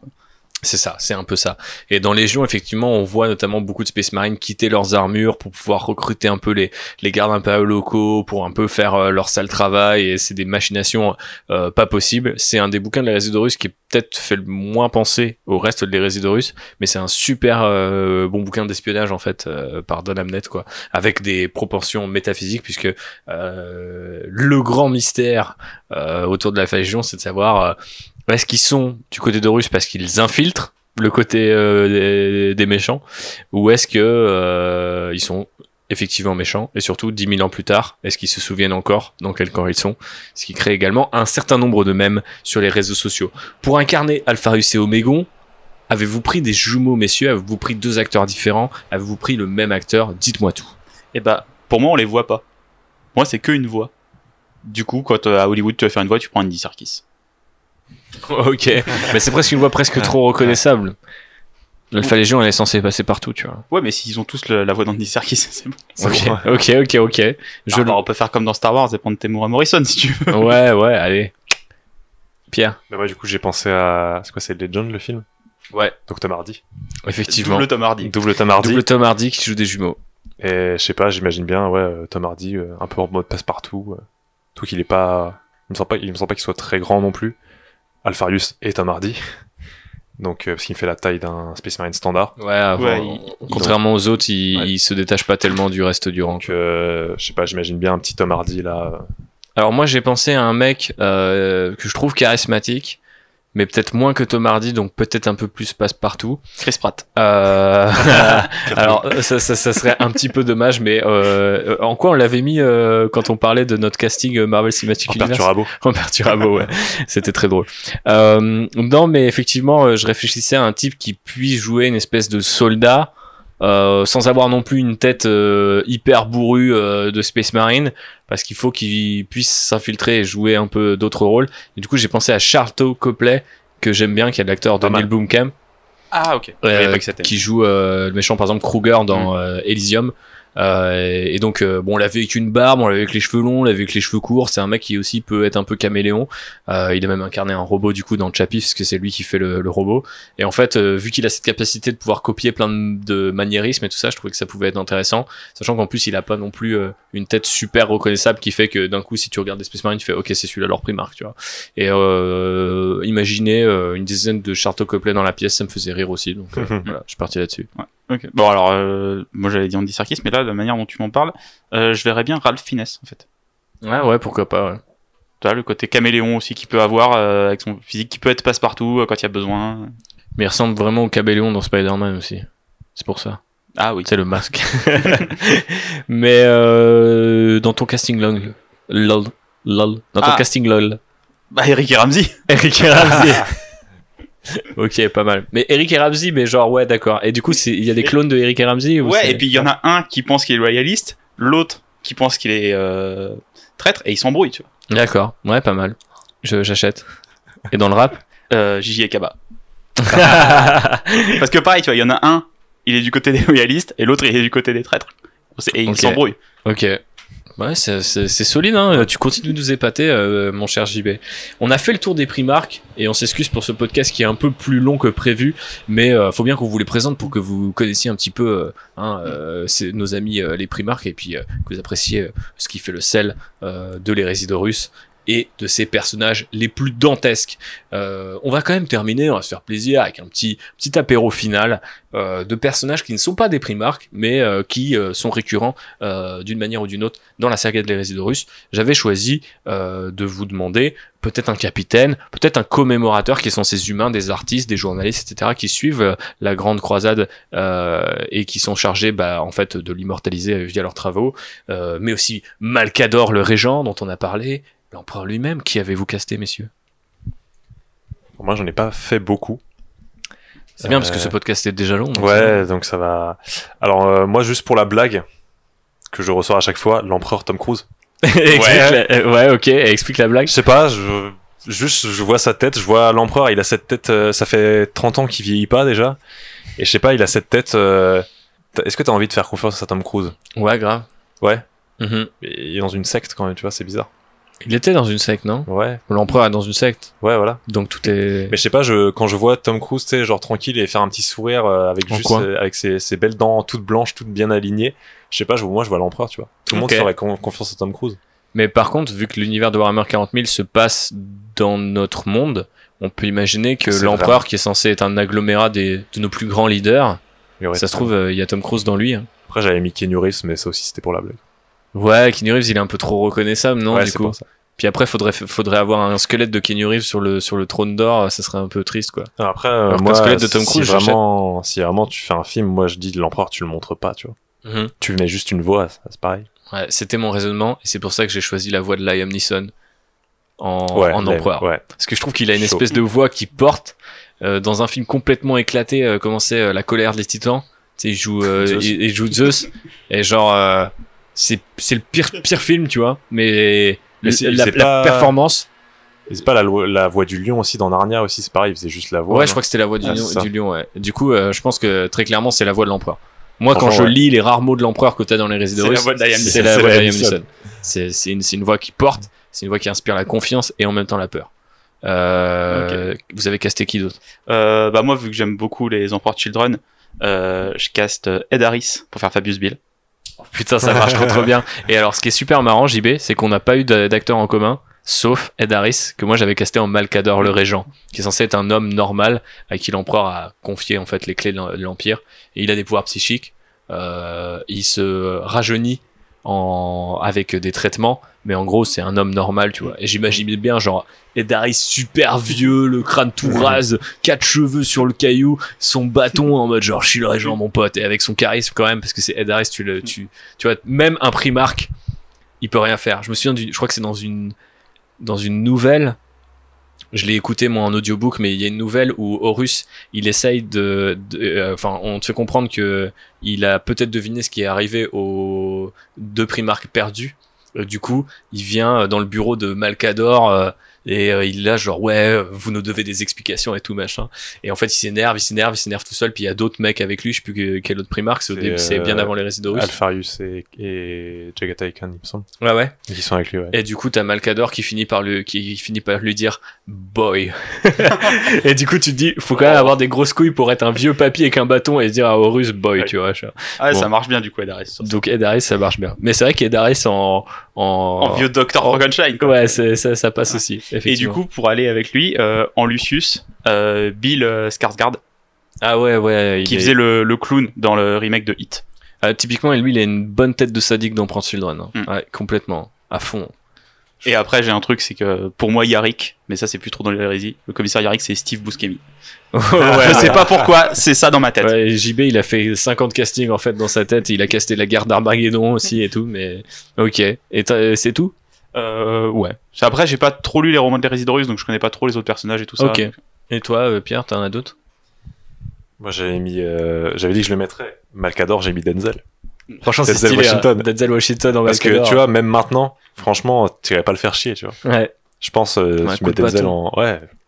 Ouais, ça marche. Je, je vois le charisme écrasant qui, peut- qui peut dégager. J'aime beaucoup. Je voulais caster. euh, Comment il s'appelle? Harryman aussi. Ah ouais Mais euh, j'ai pas réussi à trouver. euh, Mais moi, j'ai- allait de pair avec euh, Mahershala Ali, j'ai pas trouvé. J'ai euh, fait une connexion tout à l'heure quand on parlait et euh, donc moi j'avais choisi Lawrence Fishburne euh, et du coup euh, il y a eu cette rumeur pendant un temps qu'il y allait avoir un film sur Morpheus et ce serait Michael B. Jordan. Du coup je me dis si Harryman c'est un peu le fils de Lawrence Fishburne, euh, enfin de, Mag- de Magnus, du coup euh, petit Michael B. Jordan, tu vois. Genre euh. après les Sons sont censés être, euh, enfin ont des noms et des ils sont décrits vraiment en mode euh, Afrique du Afrique Nord, du Nord, Maghreb et tout, tu vois. Donc il faudrait trouver un. euh, alors c'est peut-être pas Saïd Tegmaoui en, en Harryman parce que il n'existe il n'existe que lui euh, à Hollywood euh, et JB est décédé parce que ça connecte aussi euh, à son casting rap mais euh, mais pourquoi pas je, je serais chaud après tout il Il devait est pas dans John Wick, ouais. bah oui il Ah, c'est si, lui oui. c'est c'est dans John C'est Wick le roi du désert. c'est le, c'est- c'est le roi des assassins. Et euh, le dernier rôle que j'avais euh, casté, c'était du coup Abaddon. Et euh, donc euh, j'avais pris Tom Hardy pour la simple et bonne raison, du coup, qu'il faut un mec qui puisse tenir tête à Horus. Puisque c'est ce qui se passe à la fin de l'hérésie d'Horus, c'est que le premier capitaine, le, le second en fait de Horus, finit par euh, ne plus pouvoir encadrer son père et comprend qu'il est possédé par les euh, puissances de la ruine, les fameux dieux noirs, auxquels lui Abaddon se refuse. Et euh, il y a même quand même une scène euh, dans le siège de Terra où il tient tête à, à, au- à plusieurs primarques, dont ceux qui sont devenus princes démons, en disant qu'ils étaient devenus, ils sont devenus les putes du chaos, je cite, tu vois. Donc c'est quand même un gars qui a un certain, une certaine confiance en lui, et euh, surtout, ça permettait de caster Tom Hardy dans l'adaptation de l'hérésie d'Horus, et donc ensuite de le réutiliser quand tu fais une adaptation de Warhammer 40 000, où tu peux avoir Abaddon quelques années plus tard, et un mec qui est censé euh, inspirer une fraternité totale à ses soldats, tu vois, et euh, commander euh, à toutes les autres légions du chaos, quoi. Comment il s'appelle le, le sorcier qui un peu embrouille Horus ou Abaddon, je sais plus. Euh, Zardoulayak. Aiden Gillen. pas mal, ouais, effectivement. En, en plus, il a vraiment une voix de, de serpent, un peu Mm. comme Aiden Gillen, donc euh, Littlefinger dans Game of Thrones. Ouais, c'est pareil, on aurait aussi pu caster euh, Erebus, qui est l'un des, des chapelains des Wordbearers et qui est le premier un peu à, à, on va dire, profiler, enfin, euh, comment dire, euh, juste à, euh, multiplier euh, la foi en, en les dieux noirs dans les rangs des, des Space Marines, et c'est lui un peu l'apôtre, en fait, hein, originel euh, des- de ces puissances-là. Donc euh, c'est pareil, c'est typiquement un rôle qu'il pourrait jouer. C'est typiquement un rôle que Killian Murphy ou Adam, Adam Driver pourraient jouer, tu vois. Ces espèces de mecs qui sont assez charismatiques, mais en même temps, genre, Un Tu peu les- fourbe. un peu fourbe, tu vois, mais, mais quelque part pas assez physique, tu vois. Typiquement, un Aiden Gillen en Littlefinger, il va pas sortir une épée, tu vois. Non. Et il y a une scène géniale dans Betrayer où à un moment, euh, un des persos, euh, euh, enfin, Karn le félon, pour ceux qui savent qui c'est, finit par tomber sur Erebus et veut lui mettre sur la gueule. Et très clairement, bah, Erebus euh, ne fait pas le poids face à Karn. Et euh, du coup, c'est une des meilleures scènes de d'Horus. Je vous invite à la lire de toute urgence. Voilà pour notre casting, messieurs. Il manque un truc. Il manque quoi? Qu'est-ce qu'il réalise? Ah bah est-ce que est-ce que vous y avez pensé? Parce que moi mine de rien en fait j'étais tellement dans ma folie de trouver les bons acteurs que j'ai même pas réfléchi à un tout cohérent. Parce que d'ailleurs si ça devait être cohérent ce serait sans doute tous des inconnus. ah, Zack Snyder. Zack Snyder tu connais des réalisateurs suffisamment bourrins pour faire un truc 40k comme ça quoi. bah faudrait que ça soit Il y a Blomkamp. Blomkamp, il peut, il peut faire quelque chose euh, Non, mais ce un serait peu crade, tu vois. J'ai mais- un peu peur que ça soit trop crade et ou techos en fait. Et pour moi Warhammer 40 000 c'est pas du tout défini par sa technologie tu vois. Et euh, ni 30 000 d'ailleurs. Hmm. Même si euh, quand tu lis les résidus russes en tout cas euh, à l'heure actuelle et que tu connais rien de l'univers Warhammer 40 000 à mon avis c'est bien plus simple à se représenter parce que c'est concentré sur les Space Marines et en gros le- le- l'empire de l'humanité c'est beaucoup plus euh, bah, c'est pas non plus fondation mais je veux dire euh, c'est des, des, des archétypes de science-fiction Ouais. qui sont plus réguliers C'est plus technologique encore que 40k. Voilà, c'est ça. moins de régression, euh, tout ça. Donc. Ouais, puis c'est moins varié aussi, quoi. Ouais. Et euh, c'est euh, effectivement un peu plus basé sur la technologie, sur, sur certaines Mm. technologies, quoi. Mais du coup, typiquement, ouais, Bloomcamp, je sais pas. Après, euh, c'est vrai que les, les résidus russes, contrairement à Warhammer 40 000, euh, c'est hyper premier degré. Et euh, il y a très peu de fun. Donc, euh, Zack Snyder, pourquoi pas Pierre Non, j'y ai pas pensé non plus, mais j'avoue que Zack Snyder, il y aurait que lui pour accepter de faire un truc comme ça. Et j'imagine bien, je sais pas, des grosses scènes de bataille en mode 300 là. Ouais, c'est vrai que ça serait de toute façon que ça. Ouais. Donc, euh, bah voilà, on a notre, on a notre réalisateur. du coup, on est tous d'accord sur Zack Snyder. Euh, quel serait le vôtre N'hésitez pas à nous le dire un peu partout où vous pouvez. Et vos fancast aussi, hein. Bah oui, tous les fancasts, on va Mhm. mettre euh, à disposition un petit template et puis vous nous le remplirez euh, à, la, à, la, à la main. Non, Mhm. enfin, avec un, un, un outil de type ordinateur. Passons euh, au hobby avant de terminer tranquillement ce podcast, messieurs. Euh, et puis moi, je vais commencer Bah, hein, vas-y, pour une hein. fois. Euh, Qu'est-ce que j'ai peint récemment? Eh ben, euh, mine de rien, avec ce, ce foutu confinement, on a peint beaucoup de figurines. Ce qui fait que bah, mes idonettes, euh, qui- devaient être une bande Warcry, et, et sont maintenant une force euh, 500 points pour Age of Sigmar, et qu'il faudra y rajouter des trucs. Euh, j'ai bidouillé un Land Rider, euh, alors pas Rider, mais un, Ah, Land- j'ai oublié de un Land. Rider. Oh, c'est pas grave. Et donc euh, JB a sous-couché, euh, grâce à son aérographe. Merci JB. Euh, pour ma Death Guard, euh, pour euh, rendre fier Mortarion qui aime beaucoup les, gros véhicules blindés.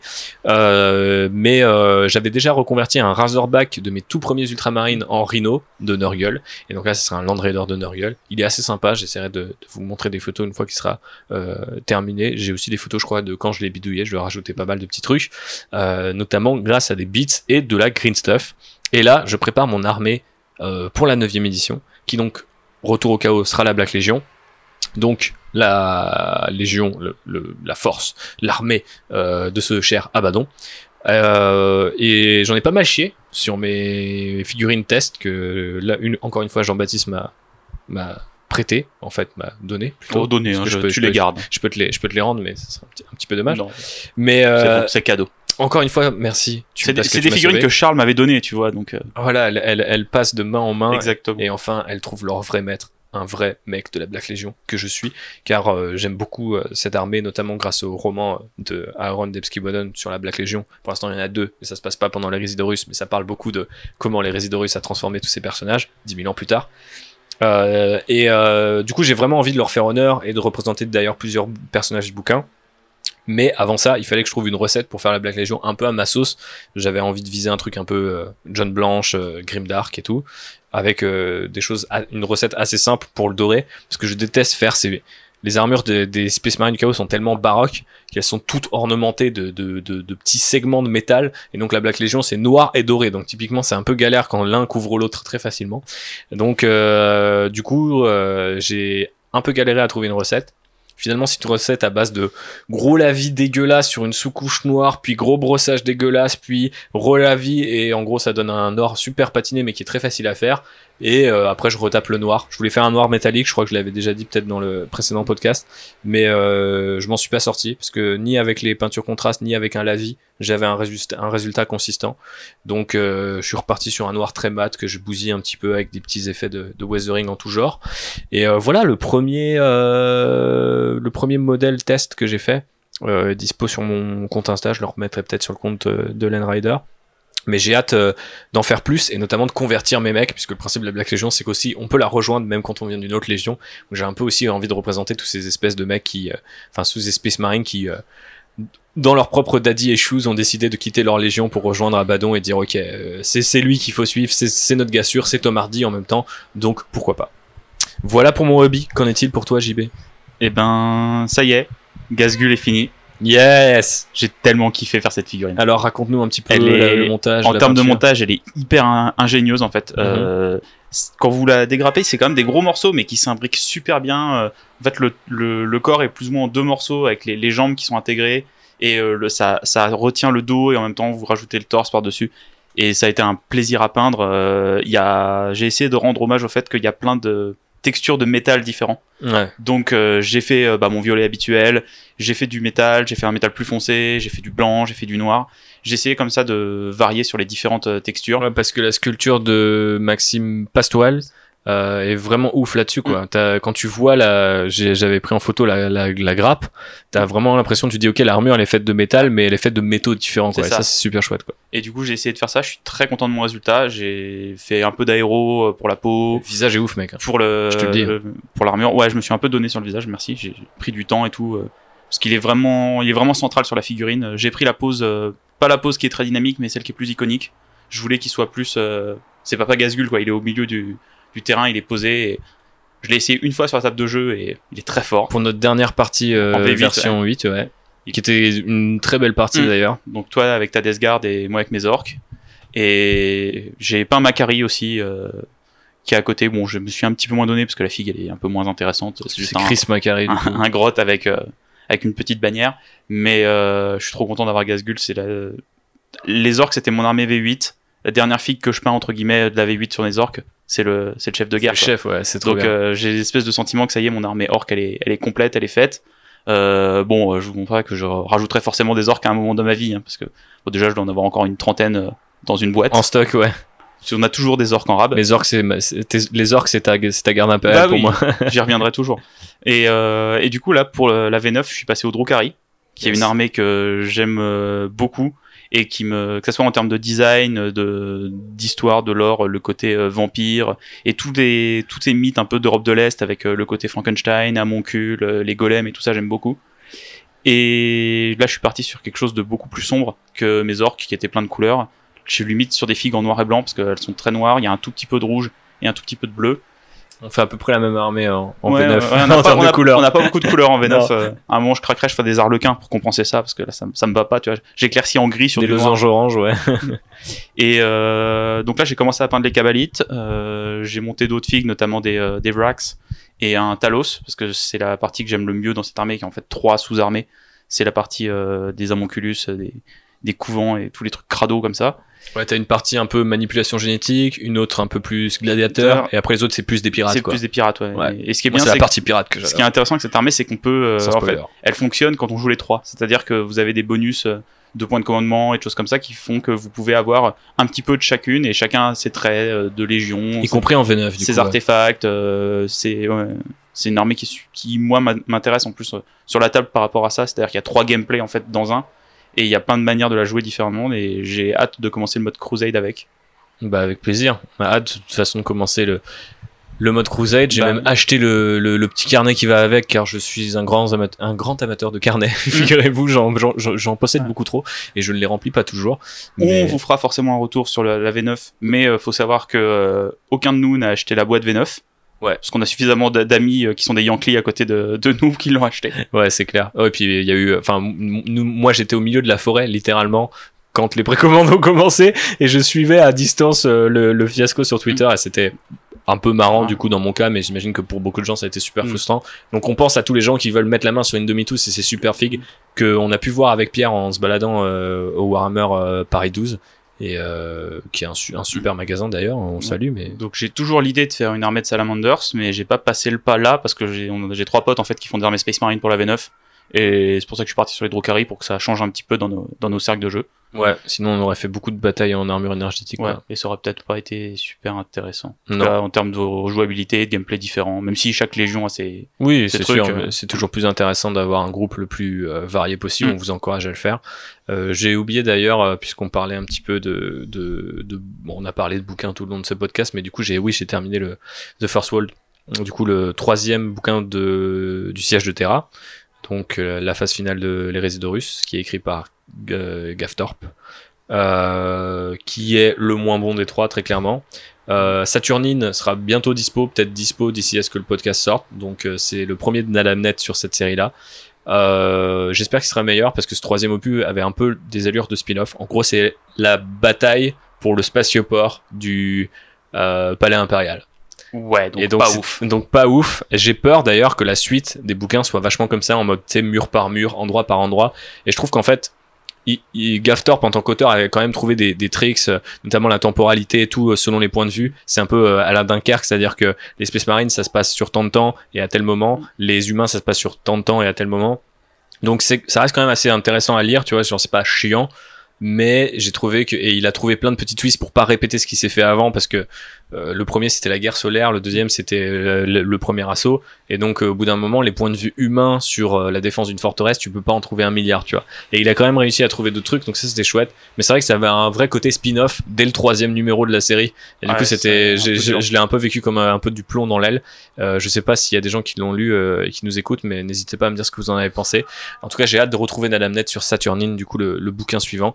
Et je laisse la parole euh, à mon frère de bataille Médecin aussi euh, mon petit Pierrot, retour au hobby avec des Plague Marines. Tu nous as teasé ça tout à l'heure. Raconte-nous un peu. Un euh, petit retour, quoi. Ouais, mais ça fait Retour plaisir. quand même. Le mini Ça commence comme ça. avec Tu, les- tu mets un doigt dans l'engrenage, après t'es foutu. Avec des. C'est quoi C'est des easy to build, c'est ça?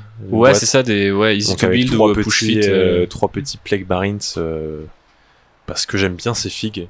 Je suis pas super fan de Nurgle pour ça en temps normal, mais les figues sont assez. Une euh, armée Death Guard sans être fan de Nurgle, hein, donc euh, bah, juste fan de la Death Guard. Ouais, en fait. voilà, ça, c'est. Mais je sais pas, les figues sont, sont super cool euh, et euh, super cool à peindre aussi, comme j'en ai fait une. Euh, J'essaierai de finir les, les deux autres aussi là. Mais euh, mais ouais, ça fait plaisir et je vois quand même par rapport à quand j'avais commencé la première fois euh, à faire des taux là, euh, ça change quand même tout de suite euh, la donne au niveau euh, déjà des peintures parce que maintenant euh, ils ont des belles peintures euh, toutes, toutes bien faites dans des beaux pots et tout. Alors qu'à l'époque j'ai dû me débrouiller avec des restes de tes peintures à toi, d'autres que j'avais acheté dans les, les espèces de packs débutants avec genre t'as juste les couleurs de base ou, ce genre de choses. C'est ça. Fais tes taux avec du jaune, du, du bleu et du rouge. Ouais c'est ça, c'était un peu du ça. métal et du noir. Mais euh, mais euh, non non c'était euh, c'était assez plaisant en vrai. Moi j'ai bien pu tester aussi les peintures contrastes pour faire Ouais bah les des trucs tentacules et tout y ça. avait pas. Ouais les peintures contrastes. euh, même il y avait. euh, Ouais les peintures contrastes c'était c'est c'est pas c'était pas mal ça. Bah pour sur les ouais j'avais utilisé sur les tentacules. euh, Mm. C'était euh, c'était efficace. Un coup hop euh, c'était bon. Mais euh, non j'ai bien aimé faire ces figues. Après je pense pas que de toute façon je continuerai. euh, comme vous, vous pouvez le faire à acheter des figues tout le temps parce Mais que, pourquoi pas? Parce que ça demande du temps et de l'argent et je n'ai aucun des deux. Oui, mais peut-être qu'un jour tu l'auras. Oui, peut-être. Pour une petite euh, bande Warcry là. Mais ouais, peut-être un jour, mais je, je rendrai hommage à Warhammer par un, un autre art que, que la peint- par- un autre art que, que le modélisme, que je Exact. maîtrise mieux, déjà. Le dessin, mais t'es tellement Ouais. dur avec toi-même que c'est à se demander si les gens vont un jour voir. euh, Ah, wow. Tu nous feras un petit dessin pour mettre sur le, le, le compte Instagram de Land Rider. un petit croquis. Petit croquis Allez. des, des 18 Primark, tu vois, pour, euh, Ouais, pour faire la miniature de l'épisode. Ah, wow. T'as 24 heures pour le faire le Ouais. dessin. putain. Mais selon les rappeurs de JB par contre. Ah oui, ah, ça. ah, je fais au moins le SCH. Là on parle. Mais voilà. Non, mais c'était, euh, c'était, c'était bien plaisant. Je vais essayer au moins de finir ces trois, ces trois petits, trois petits gars là. Et que puis, t'as euh, pas en couleur euh, pré-hérésie de la Ouais. d'ailleurs. Ouais, parce que je voulais pas les faire en vert. Parce que bah, ça me plaisait pas tant que ça. Couleur pré-rési, c'est quoi? C'est blanc cassé, les Blanc épaules cassé, c'est ça? Ouais, épaules c'est ça, ouais. Donc j'ai fait ça avec. euh, Ouais, c'est. au final, pas- ce schéma vert, à part, euh, je crois que ce schéma de couleur vert, euh, à part dans les Games Workshop, je crois que je l'ai jamais vu. En Bah, fait, j'ai jamais vu une armée peinte dans la couleur euh, originelle, quoi. Parce qu'en Je plus, la pas. Death Guard, tu peux tellement jouer, euh, t'as tellement de Mhm. textures et de trucs Ouais, que à peu près toutes les couleurs marchent, quoi. T'as- T'as du métal, t'as du tissu, t'as les tentacules, Ouais. t'as la peau, Bah là, ouais, t'as les déjà. bubons, t'as plein, t'as plein de trucs en fait. euh. Ouais, non mais j'en ai vu des. euh, tu vois beaucoup de blanc, tu vois beaucoup de bleu et de vert.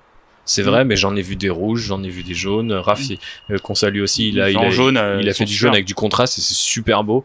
C'est trop trop bien. On essaiera de poster aussi sur le compte. Euh, une super aussi euh, démonstration. De toute façon, euh, c'est un tueur là-dessus. Euh, Moi, JB et moi, on se disait en off avant le podcast qu'on n'arrivait pas à utiliser les contrastes. On a l'exemple inverse dans notre groupe avec un mec qui arrive à, à plier. Ah, a euh, il a compris comment ça fonctionnait. euh, C'est des Ouais. peintures qui sont assez, moi qui marchent pas en fait avec mon style de peinture. Ouais, voilà, Parce que moi ça. je Après, c'est- dilue beaucoup et je fais plein de petites couches successives. Et euh, le contraste, la première fois que j'ai essayé, j'en ai mis. Puis après, j'étais là, attends, faut que je retouche Ouais, ma puis- peinture parce que ça fait un, ça fait ah bah, et j'avais, j'ai foiré mes figues. Quoi. Ouais. ouais, après ça marche aussi bien avec Nurgle parce que bah ça, ça- c'est un peu c'est un peu collant, c'est un peu gluant, mais ça c'est vrai qu'il y a des trucs euh, typiquement tout ce qui est euh, genre organique fonctionne mieux aussi en, en contraste, mais ça je crois qu'on l'a déjà dit. Donc euh, on va passer peut-être au recours pour terminer ce podcast. Qu'est-ce que t'en penses? Allez, Je commence? vas-y. Moi, je voulais parler de Viking Painting. Euh, du coup, c'est un mec que j'ai découvert via euh, le hashtag euh, Black Legion quand je cherchais de l'inspiration. Et il se trouve que, en fait, ça m'a. Je, raconte un peu ma vie, mais du coup, dans cette série de romans Black Legion, le, personnage principal, c'est un ancien de Thousand Sun qui s'appelle Iskandar, Kayon, Kayon le Noir. Et du coup, j'avais prévu une conversion de Kayon le Noir sur telle figurine avec tel casque et genre j'ai toutes les pièces hein. je, je les ai pas je les possède pas mais je sais lesquelles faut que j'achète et j'ai vu un mec qui a fait exactement la même. C'est-à-dire la même hache la même tête le même corps le même backpack. Et du coup j'étais là genre c'est pas possible. Et après je regarde son compte et je fais genre ouais il fait des Black Legion et des Space Marine du chaos trop bien. Donc je vous le conseille. C'est un mec qui fait des super belles conversions qui a un style de peinture un peu école Games Workshop tu vois genre pas forcément super original mais hyper clean Il a fait aussi euh, des forces euh, euh, qu'on appelle les Hounds of euh, Abaddon. C'est en gros euh, toute la branche berserk de Korn de la Black Legion. Donc c'est une, une bande guerrière euh, qui est dédiée à Korn. Et donc euh, en fait il Un les maximum de bourrinisme. Ouais, un maximum de bourrinisme et qui sont très très beaux. Là, c'est ses derniers travaux, ils sont super cool. Et euh, ouais, c'est un gars aussi qui convertit bien, euh, bidouille bien chacun de ses Space Marines. Moi, c'est ce que j'aime faire dans le hobby. Mon hobby, c'est de bidouiller les, les, les petites figurines. Donc là, très clairement, Black Legion, euh, des mecs de 10 000 ans qui sortent des enfers. Chacun va être customisé. Et je le tease d'ailleurs un peu, puisqu'on a cité Thomas, Raphaël, Charles, Alexis et, et tous les autres. Euh, je vais mettre chacun de mes, de mes amis euh, quelque part euh, dans cette armée. Voilà. Donc il va falloir que je réfléchisse, mais maintenant je, je m'y engage via le podcast. Comme je me suis excusé auprès de Pierre, je promets au- au- auprès de notre groupe Il y a des preuves Euh, maintenant. que chacun sera représenté euh, sur une figue ou sur une autre. Après, peut-être que tu ne seras qu'un trophée, peut-être que tu seras une, fi- une figurine euh, à toi tout seul. Ça dépend de ta loyauté envers euh, le maître de guerre et les dieux noirs, bien sûr. Bah, tu sais que moi j'ai acheté le- la boîte de petits crânes Games Workshop pour euh, mettre sur le, le socle de mon archon Ouais. Drocari au fur et à mesure des victoires. Ah, ça c'est stylé, c'est plutôt cool. Euh, pour le mode croisette, du Ouais. coup, ouais, ça marche bien. Bah, j'ai acheté aussi cette boîte euh, quand on a été euh, avec Pierre chercher les plagues marines. C'est pour le socle de ma Black Legion qui est un peu en mode boueux slash tranché. J'avais vraiment cette vision, tu sais, Première Guerre mondiale où des fois t'as des t'as des rats ou des cadavres, tu vois, qui réapparaissent de la boue. Et du coup, j'enfouis un peu les crânes dans du. je vous conseille d'ailleurs. Euh, j'ai pris du, du joint de, tu sais, pour faire euh, euh, reboucher, colmater des trous, des trucs comme ça, tu vois. De l'enduit de rebouchage. Ouais, de l'enduit de ça, ça marche rebouchage. bien. Et ça marche hyper bien et c'est enfin j'ai un énorme pot pour euh, 3 balles quoi. Mm. et euh, tu le sculptes avec l'outil de modélisme euh, games et en fait ça te crée de la hauteur. Et du coup après pour quand tu brosses à sec ça se barre pas contrairement à du sable qui peut être collé à la PVA ou quoi. Donc c'est c'est plutôt pratique quoi. Enfin c'est assez définitif par contre. Faut bien penser à, à écraser votre figurine Ah, dedans si vous voulez la coller. après, hein. mais après ouais c'est c'est imbutable quoi. Et ça j'aime bien donc euh, petite euh, roco euh, au passage Bah, ouais. dans la roco mais parle-nous JB de 40k Design a Day C'est ça, c'est un compte Instagram en fait d'un mec qui utilise une, une appli, j'ai oublié le nom, ou c'est sur Photoshop, en tout cas c'est à partir de modèles 3D. Et en fait il va mettre des couleurs d'un objet qui n'a rien à voir avec Warhammer sur une figurine. Et euh, souvent c'est des gens qui lui demandent Ah tiens, ça ressemblera à quoi euh, un Space Marine avec les couleurs de Coca-Cola? Et du coup il va prendre les couleurs d'une canette de Coca et les mettre sur un Space Marine. Donc t'allais voir ça Pierre ça, tous- ça- les, ça tous- les jours, il en poste un ou deux comme ça. Et euh, alors des fois, il y a des trucs qui rendent pas bien du tout, et des fois, il y a des euh, des idées sur des schémas de couleurs super bien. Euh, moi, celui où je me suis dit putain, mais c'est génial, c'est il a mis les couleurs de l'Eva 01 d'Evangelion sur un écran. Et ça marche super bien. Ouais, De lait vert fluo là. Ouais. Ouais. Et sur le Necron, franchement, tu vois le Necron, tu fais putain, il est- c'est trop bien comme schéma de couleurs. J'ai vu euh, une arméto comme ça sur le marché de la figue, Mm. où les, les exo-armures elles étaient peintes comme ça. C'était très joli aussi. Et du coup, voilà, il y a plein, tous les jours, il en poste. euh, donc, euh, bah, il y a des fois, c'est pas beau, hein, parce que des couleurs de- d'une canette de Mountain Dew, par exemple, ça rend pas bien sur un river. Mais des fois, il y a des trucs sympas. Donc, euh, c'est un petit compte marrant à suivre comme ça. Ça peut grave vous donner des C'est ça, idées. ça hein. vous donne des petites idées et puis des, des associations de couleurs, de couleurs auxquelles vous auriez pas forcément pensé. Ou même euh, de, de la répartition de couleurs sur une figurine, parce que des fois sur les Space Marines, il va venir peindre des genouillères d'une couleur alors que le, reste de l'armure est pas de cette couleur-là. Ouais, il y a beaucoup d'astuces comme ça. En fait, euh, c'est un peu le problème d'avoir une école entre guillemets Games Workshop, même si maintenant Mm. White Dwarf et Warhammer Com- Community te montrent d'autres trucs. C'est que des fois, c'est un peu les couleurs, euh, tu vois, sont placées toujours de la même manière. Mm. Euh, récemment, j'avais vu euh, des mecs qui peignaient sur les backpacks des Primaris. Il y a une espèce de petit grillage au-dessus. Et en fait, généralement, il est de la couleur de l'armure, donc en fait, tu le, tu le visualises pas comme une espèce de petite aération. Mm. Mais en fait, si tu le peins en métal, bah, ça caractérise grave ta figue en mode c'est un peu différent. Et typiquement, quand tu fais des Imperial Fist, par exemple, qui sont entièrement jaunes, bah, ça rajoute, euh, tu peux Ça faire la grille en métal et tout, et ça casse un peu la figue et ça la rend plus Mm. lisible, quoi. Ouais. Donc, euh, c'est des, des, des comptes comme 40k Design a Day. Tu peux vraiment, euh, je trouve, enfin, moi, j'y ai trouvé en, en ziotant, euh, en, en consultant le, le conducteur, vraiment, j'ai trouvé des, des idées, des, de l'inspi de ouf. Pas forcément sur les couleurs elles-mêmes, mais où les placer, tu vois. Mm. Voilà, c'est un compte qui est sympa à suivre. C'est pas, ça va pas révolutionner la peinture, mais ni vous faire rêver, vous faire bronzer, comme on dit voyant les figurines, mais c'est marrant. Merci pour ces recos. Pierre, t'en as une ou pas? Non, j'ai rien à. Tu connais pas des artistes super cool euh, qui font des trucs euh, Ouais, je j'ai sur, pas les euh, noms, donc j'aurais fallu que j'aille sur Instagram, mais euh, On peut te suivre où? sur Twitter, Ouais. euh, At. at euh, Pierre tiré du Baclodel, il me Ok. semble. Le mec ne cache pas son Euh, identité. non, Ouais. aucun, aucun subterfuge. Il, sait, pas il l'Alpha sait Légion. même pas. Il sait même pas. Peut-être que c'est l'Alpha Légion. Du coup, ça se trouve, euh, il a donné le mauvais at. Et euh, sur Instagram, Yes. Qui doit être euh, le même. Pierre. Claudel, ouais. Ouais, Pierre Claudel. Tout pareil. Ouais. Et tu, euh, des fois, tu postes des trucs Warhammer. Enfin, des gens qui dessinent des trucs Warhammer et tu les, tu les, tu les ouais, partages. je partage des trucs dans mes stories. Et c'est bien, du coup, que si j'aime vous bien. voulez trouver l'inspi.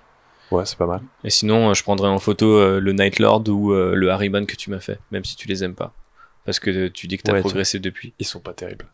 Mais ils tu- sont bien quand même. Mais je t'autorise à le faire. Ok. Moi, j'aime beaucoup le Harryman. hein. Franchement, il est cool. J'avais dit que je l'ai fait avant d'entrer à l'école, celui-là, j'avais dit que j'en ferais un en sortant. Ouais. Mais tu Ah, feras bon. la version KO, on a dit. Ouais. Ça, c'est la version pré-hérésie, justement. Ah, ça sera et, cool, du ouais, coup, t'auras les deux. Ouais, ouais, on s'était dit qu'on ferait ça. Et puis un jour, euh, tu feras un Abaddon euh, au format oui, voilà. euh, A13. Non, j'en sais rien. Euh, Après, c'est tout petit, hein, du oui. coup. Ah ok. Du coup, bah oui, mais du coup, il sera super détaillé. Ça fera une petite lucarne comme ça. Les gens diront qu'est-ce que c'est? Bah c'est Abaddon, connard. Euh, C'est une il y a tache un- noire. Il y a un portrait dans le Rhino. c'est ça, ouais, c'est clair. C'est le, le petit. euh, Sous le rétroviseur, tu sais. Ah oui, c'est sous le rétroviseur, ouais, avec le, le petit sapin euh, de, de, un petit, arbre et une petite photo Le d'Abaddon. fameux arbre de Nurgle. La boucle est bouclée, messieurs, dames. On espère que vous avez apprécié cet épisode. Un peu placé sous le signe de l'été dans le sens Moi, où j'ai apprécié. pas trop pris la tête. Merci Ouais, Pierre de le rappeler. Aussi les, risques de rue sont là, fancast, c'est marrant, tu vois. Voilà. Faites ça aussi avec vos potes. Ouais, Personne être d'accord. et- Et non mais j'ai vu, euh, on a fait cet épisode aussi parce qu'un jour j'ai fait une tier list de Primark juste pour générer un petit peu d'engagement sur. Ah, euh, Sur- sur on le fait compte, tous les deux. Elle a ouais. été fumée ta tier list. Ah bah j'ai vu que ça a déchaîné les passions donc j'ai hâte euh, d'avoir euh, la même chose avec le le casting et on mettra encore une fois je le répète à disposition Avoir des le menaces de template. mort et tout. Ouais, j'ai hâte qu'on se fasse virer de Black Library. J'y suis pas encore, donc ça devrait aller. Mais euh, effectivement, euh, bah, n'hésitez pas à partager ce podcast, à le soutenir sur euh, Apple Podcast avec les étoiles qui vont bien. 5 étoiles, on aimerait bien en mettre 8 pour être fidèle au chaos et à l'Hérésidorus, mais bon voilà, 5 étoiles c'est déjà pas mal. Après, faut nous partager sur les réseaux sociaux. Parlez-en à vos potes aussi hobbyistes. Je sais que au final, on marche vachement comme ça. Il y a un mec qui a écouté ce truc-là, puis après c'est la bande son des sessions peinture de tout un groupe. Donc merci à tous ceux qui nous rejoignent un peu chaque semaine, chaque Merci mois, et qui nous envoient soit leurs figues, soit des messages. Euh, et euh, ça fait euh, franchement plaisir. Mm. On va d'ailleurs bientôt recevoir les figues d'un de nos auditeurs qui nous envoie carrément des figues. Ah bon? Oui. Et ça arrive bientôt et je posterai, je fais un message spécial, il se reconnaîtra pour l'instant, je ne vais pas faire la dédicace, comme ça on sera sûr de bien avoir les, les, les photos pour pouvoir la faire, mais on le fera en, en bonne et due forme par la suite. Merci par avance et euh, merci par avance à tous ceux qui bah, ne feront même ne serait-ce que liker ou RT euh, ou même juste écouter, c'est déjà pas mal. Mais n'oubliez pas que les podcasts, bah, pour vivre dans le temps, ça a quand même besoin de votre engagement sur les réseaux sociaux. Vous n'êtes pas obligé de le faire d'ailleurs le jour où ça sort, hein, vous pouvez écouter puis Moi, je vais faire parce que je suis dedans, sinon je m'en fous. Ok, super. T'es ce genre de personnage sombre. Tu ne reviendras pas. Euh, D'accord. Donc effectivement, tu ne reviendras pas. Et c'est Rémi qui prendra ta place pour nous parler euh, de la logistique et des, de ses chars préférés dans l'univers de l'armée. Euh, D'ici là, portez-vous bien. On revient sans doute à la rentrée pour parler de la V9. Oui, parce que moi je suis pas là fin août, donc euh, on n'aura pas d'épisode fin août. Ouais. Donc, c'est Donc euh, C'est profitez de vacances, c'est celui-là. Ouais. Profitez de celui-là. Le Land Rider se galère tranquillement à l'ombre pendant quelques semaines. Le temps de vous retrouver. De toute façon, on aura plein de choses à tester d'ici là, donc Mm. c'est pas plus mal. Autant qu'on fasse un épisode bien chargé en contenu, puisque Un peu celui, léger. Puisque lui-là était chargé de fun. Pas un peu léger, JB. Enfin bon, qu'est-ce que tu dis? Bon, bref. Allez, des bisous. Que l'empereur vous garde ou les dieux noirs. C'est en fonction. Ici, on aime les deux. Ciao. Salut Bisous.